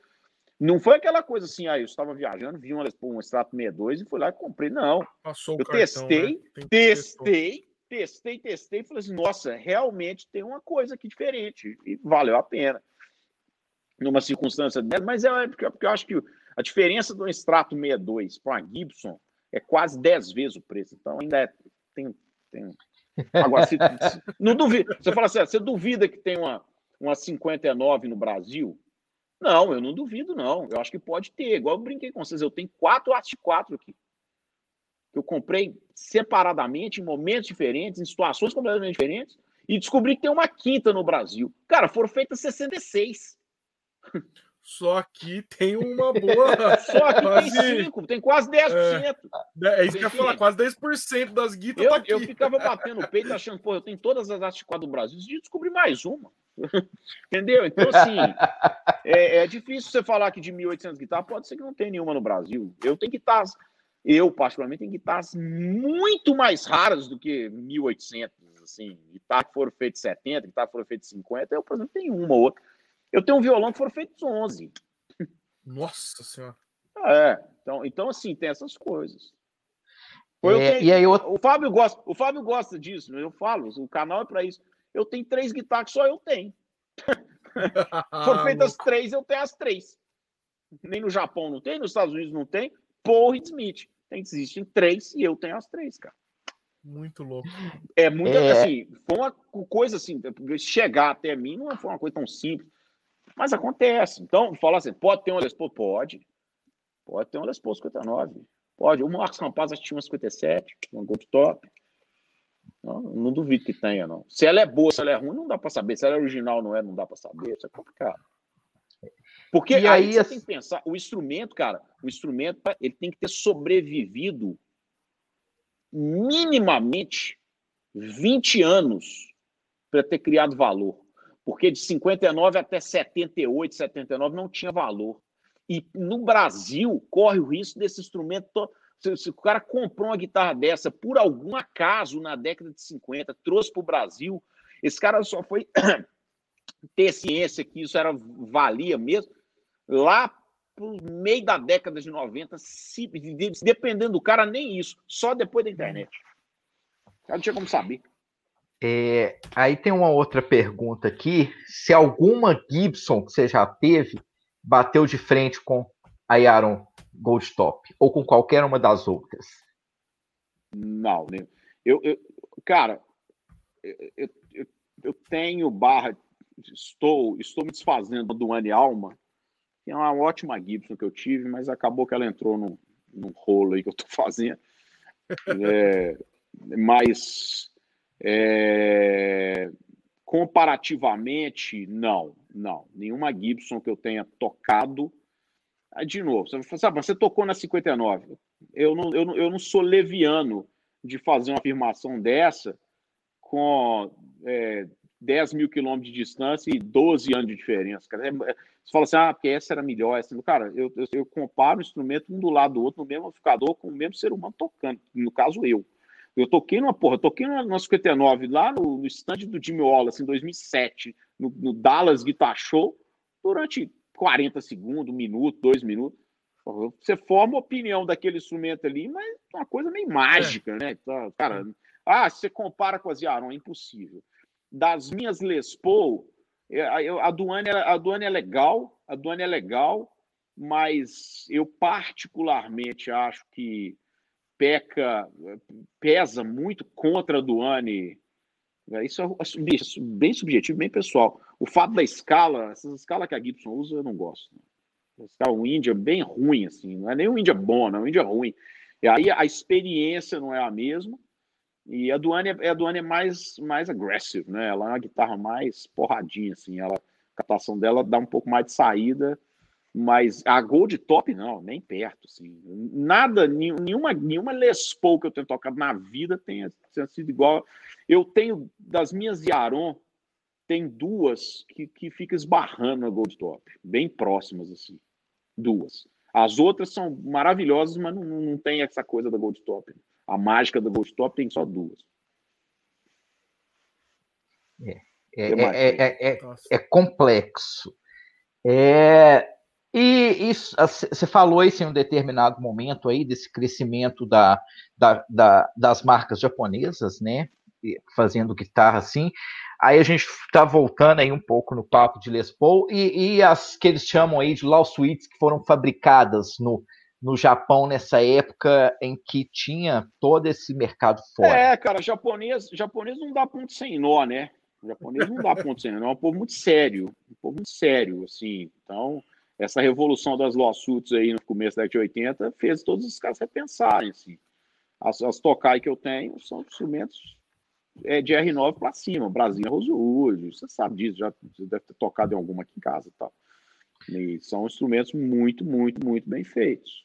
Mas, de novo, aí eles caem naquela coisa assim, são iguais Gibson, é, com a diferença de que é, é, eles também têm aquela coisa de que usam partes no mercado, né? Então, as pontes é o que tem aí na rua, tarraxa é diferente do Yaron um pouco por causa disso, mas em termos de madeira, as tocar, por exemplo, eu gosto mais, assim.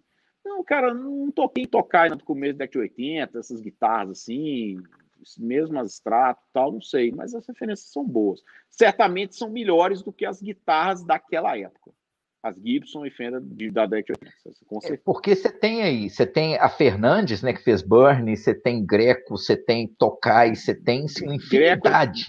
Greco, Greco é da Ibanez, né? a Burn é da Fernandes. Da Fernandes. Navigator, Navigator da, da, da ESP. Da ESP. Muita, é, muita gente acha que tem tem, tem, uma, tem, uma, tem uma ali outra linha da, da, da, da ESP, não tem? Que o pessoal acha que ela é bambam, bam, bam, não é não. É, tem a Navigator, tem a Edwards. Edwards. Edwards, não, é. é Edwards é. Não, a Navigator é. Inclusive o Alexandre, tem a Edwards, toca, toca comigo uma banda de blues, tem duas Navigator. Que também, por conta dessa loucura de conversar comigo, achou duas nos Estados Unidos comprou. Eu não, não, não tenho Navigator, mas é, são, são bons instrumentos, cara, sempre muito bons instrumentos. Se você for comparar aí é, na proporção da década de, de 80, onde tem a, a fase que muita gente fala de uma fase obscura, obscura porque você tem aí uma experimentação da Gibson na década, na a fase Norlin, né? Que, que tem aí é, o. Fim da década de 70. É, que tem aí experimentações da Gibson e tudo, e aí realmente os japoneses aproveitaram, fizeram aquilo que eles faziam bem, reproduziram é. aquilo. Fender Gibson, Fender, Fender também, Fender muito mal. Guitarras da Fender do fim da década de 70 são bem, bem ruins, cara. São bem ruins. E aí, assim, só para finalizar aqui, o, o, o, nosso querido Alex pedindo para falar das Kibler. É. Kibler, Kibler, Kibler é assim, cara. São réplicas, né? Essas são lawsuit, porque elas têm Gibson escrito, ao contrário da Yaron, que é, né? Mas você pega, você sabe que é réplica. Elas são excepcionais. Eu tenho, assim, uma, uma das Kibler, uma, um, não, eu vou te falar que as, as três, eu tenho três Kibler. As três, as três têm, assim, a, experiência quase próxima da Yaron. Não, não chega na Gold Top, mas é igual das outras, assim, e tal. É claro, né, usa, tem Kibler com a Tix, tem Kibler com o Tom, é, é, Tom Holmes, tem que, não sei, tenho que ver lá.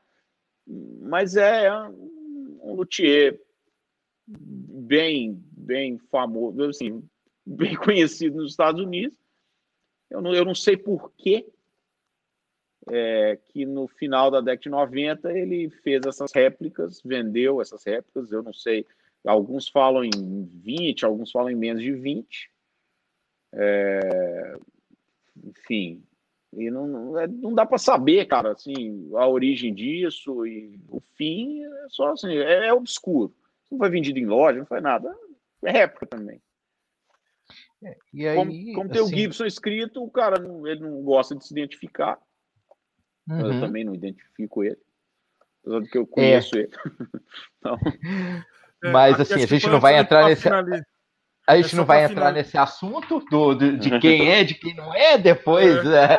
É, depois acho que, que isso atiça a curiosidade. cara, é engraçado é o seguinte é engraçado é o seguinte. Eu descobri quem ele é e não foi pela internet. Pela internet não tem, cara. Não tem. Eu sei que não tem. Você pesquisou, né? Não, porque você me contou. Não tem. Pesquisar, cara. E quando e mais o tempo vai passando, essa coisa não foi multiplicando. Que tá tão, quem tem, tem, quem não tem, não tem. É aquela coisa meio obscura, né, velho? Mas. Faz é, parte. É, é, é, quase o, a guitarra do Slash, assim, né? Que depois que, que o negócio começa a ser divulgado é, e quase tudo... Aí que procuram, né? Sabe? É, mas cara, não tem mas como. É. é... É, outra coisa. Fala, Lebas. Tem o, o TBN aqui, ele foi bem ativo aqui. O TBN é nosso amigo, brotherzão. Ele é, curte muito Les Paul. E ele comentou um negócio que acho que é bem legal, que ele falou que você tinha que escrever um livro, uma página, alguma coisa e mandar os links pra gente aqui, pra gente pesquisar depois. Cara, e tem um outro eu, só de Les Paul. E TBN, tenho... não esquece de conferir o headstock das suas Gibson hoje, hein? Eu tenho. É, eu só falar, cara, eu, eu, eu tô fazendo essa live com vocês, mas eu não tô vendo as perguntas, eu não sei nada que as pessoas estão falando. É, a gente, eu tô... Eu, eu tô acompanhando aqui o FF também, então a é, gente. Eu tô pelo celular, então, mas o. A verdade, sim, cara, eu, eu. Uma das coisas que eu né, não falei, né? Esse lance da minha, da minha experiência e tal, passa também por uma literatura gigantesca Cara, Exatamente. livros eu tenho aos montes aqui, de, de, de, tudo que nós estamos falando aqui. Livro de, de Marshall, livro de Martin, livro de Taylor, de livro de, eu tenho livro de Bands, eu tenho livro de Hammer, que eu não nem falando, eu tenho livro de. Ah, livro de Fender nem se fala, um monte de livro de Fender, um monte de livro de Gibson. Mas livro de Gibson tem um monte. Tudo que você quiser tá escrito, cara. Agora tem que ter saco para ler, né? Saco é. para ler, tem que ter curiosidade de ler. Interesse, entender as coisas e tal. Também não é que eu li todos os livros, tudo, não, mas eu li muita coisa. É, não, realmente. É, é engraçado, Alebas e o pessoal que está assistindo, que o Felipe fala assim: é, vai estudar, vai ler. Ah, cara, porque a informação. Porque tá realmente tá tem muito. Isso, a informação está lá. Mas hoje todo tá mundo lá. quer informação aqui, né? A informação é, do, é a partir do, do, do, imediatismo, né? Vamos pensar. Ah, tá aqui, Opa, eu li aqui, você... eu não vou procurar saber o que, que é. Oi, pode falar. Você pega o livro da PRS, cara. O livro da PRS, eu tenho dois, na verdade, porque eu, eu tenho o primeiro, eu tenho o livro original, capa dura, e depois eu tenho o outro, que já é um, uma segunda edição, que já tem páginas a mais. É igual o primeiro, mas tem páginas a mais. Eu tenho dois Beauty of the Burst também, mas esse é só porque o primeiro. Eu achei que tivesse perdido ele, ah, achei, então eu tenho dois. Mas, cara, o livro da PRS conta a história dele, como que ele começou a fazer e tal. Você quer entender a história, quer entender por que, que as guitarras são assim, quer entender se isso para você também é legal, se não é, por que, que o cara usa essa ponte, por que, que o cara usa esse captador, por que, que o cara usa isso, por que, que o cara e, e aquilo se transforma em valor para você. Quando você está tocando, você consegue perceber valor naquilo ali. Você lê, melhora demais a sua vida. Facilita demais a sua vida. É, inclusive, eu tenho um Beauty of the Burst que foi você que me deu. Que ali você começa. É. Hã? que ali um você começa. É. Deu. Que ali Bom. você começa a entender muita coisa. Esse livro é quase que uma bíblia sobre essas Paul. Hoje, hoje tem os, os, os Burst Believers do Vic da Pra, ele tá, tá no quinto. Eu tenho os quatro primeiros, tem que comprar o quinto. Mas ali ele é mais lambe-lambe, assim, das fotos que ele tem. Muito lindo o livro. O Beauty of the Birds, não. O Beauty of the, é a Bíblia das Les Paul 59. É, ali né? tem tudo, porque tem história, tem os nomes, né? Porque tem essa coisa dos nomes, né? Das Les Paul 59 que não é, é, só assim, ah, é uma Les Paul 59, é a Les Paul 59X, é a Les Paul 59Y, é, é a Les Paul 59 tal. E o Joe Bonamassa ah. fala disso, né? Que ele compra essas caralhadas de coisa aí. É. Alebas, você tem algum. Assim, o pessoal tá, já está falando aqui que nós temos que fazer uma série com você. É. uma série. É, Podemos fazer mas, assim, outros depois. É, antes de, de te agradecer, sabe, eu, eu, eu assim não sei se está perto de você aí, mas eu queria que você mostrasse aí para gente uma das Yarons. Se você fosse escolher hoje a melhor Les Paul que você tem para você mostrar para gente aqui. Ó, eu vou, eu vou mostrar para vocês. Ah, a Gold Top tá até aqui, Fábio. A Gold Top tá aqui, mas eu vou. Deixa eu ver se eu consigo. Será que eu consigo virar minha câmera, velho? Eu acho que eu não consigo virar a câmera aqui, não. Estão me vendo? Sim. Sim. A Gold Top é essa aqui. A Gold Top. Não tem muito. Mas aqui eu tô com outras que eu pendurei aqui. Essa Nossa, aqui. Maria. Essa aqui é. Essa é, seria uma, uma Brock Burst, que a gente quis fazer uma Brock Burst. Essa aqui é uma Lemon muito, que eu uso muito. E essa aqui é meio que uma uma African Burst, assim, uma, 1908, uma 1981 e tal. Essas são, são três Nossa, estão penduradas aqui por, por acaso, mas a Gold Top é essa aqui, a famosa Gold Top. Essa, essa é a famosa Gold Top do Gil Arão. Essa famosa. Não, se você dá um acorde aí, a gente vai escutar daqui. Não, o Ré maior. Não um acorde segurando o celular, não. Ai, não, gente, mas é, é, a experiência com isso daí é, ela é diferenciada, é, sabe? ela, é, tá ela é realmente assim. E assim, a gente não, acho que a gente não falou ainda de muita coisa, sabe? Mas nós vamos fazer outro com certeza, porque ainda acho que o papo de amplificador ainda tem muita coisa, sabe? Assim, tem ainda tem a sua coisa. experiência com isso. Aí para a gente chegar nos pedais ainda, que ainda tem mais coisa, né? Aí é. de de, de pedal e tudo. Acho que assim, beleza. A gente falou hoje muito de guitarra, mas nós vamos programar outro para falar de amplificador e outro para falar de pedal e, e fazer, mas assim, chamar, eu chamar a gente programar. Eu te agradeço assim muito pela participação, que foi assim sensacional, foi bom demais e, e assim o pessoal ficou assim, nó, foda e tudo, teve, teve, foi muito massa, sabe? Assim, já, já faço o convite aí para próximas, para a gente marcar para fazer.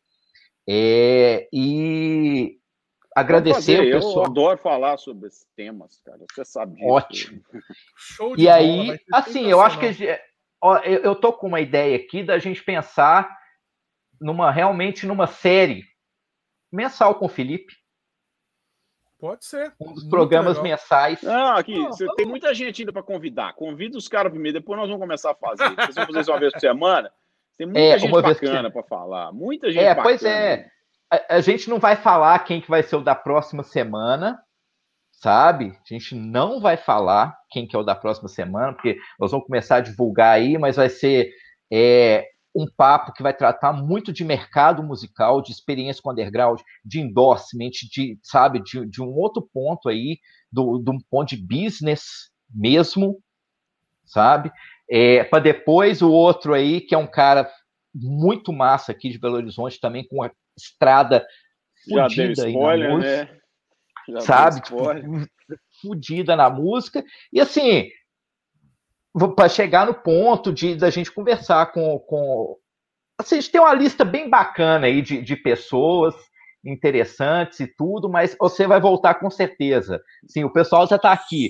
é, faz uma minissérie com a. Material infinito. então, assim, Felipe, eu agradeço, agradeço aí. Assim, eu, eu vi gente aqui igual o Rafa, que está nos Estados Unidos, e, e amigaço, amigo mesmo meu, está morando nos Estados Unidos, tem lá um podcast dele de é, que tá que muito bacana que fala assim da experiência dos brasileiros nos Estados Unidos, que é até um primo do nosso assim, que é o Papo na Gringa, né? É, e assim, vamos, a gente não conseguiu colocar hoje, né? O, o linkzinho do Instagram, então assim, arroba Papo de Guitarra Oficial, a gente divulga tudo lá antes, a gente divulga o convidado, dá a info do convidado e tudo da semana, porque nós não vamos dar spoiler aqui de quem vai ser semana que vem, não. Porra, quando vocês me mandaram aquele negócio, cara, quase que eu achei que fosse o Paul Smith, eu queria até assistir, viu, velho? aqui, Ia ser fantástico. Eu até falei com o Felipe, assim, eu falei assim, ô Felipe, é, eu vou colocar assim: adivinha quem vai ser o nosso primeiro convidado? É... Aí o Felipe falou: não faz isso não, porque o pessoal vai não, achar cara, que é o Paul. Eu divulguei para uns amigos meus no, no, no, no WhatsApp. Os caras não entenderam, porque eu não falei nada. Falaram, assiste aí que eu vou estar na live. Os caras acharam que eu fosse entrevistar o Paul Smith. Eu vou, bicho, lê aí o que tá escrito. Tá vendo você como vai entrevistar é referência? o cara? Não, bicho, viaja. Tá vendo como que você é referência? Tipo assim, você não, entrevistar o Paul Smith. Só aí o pontinho.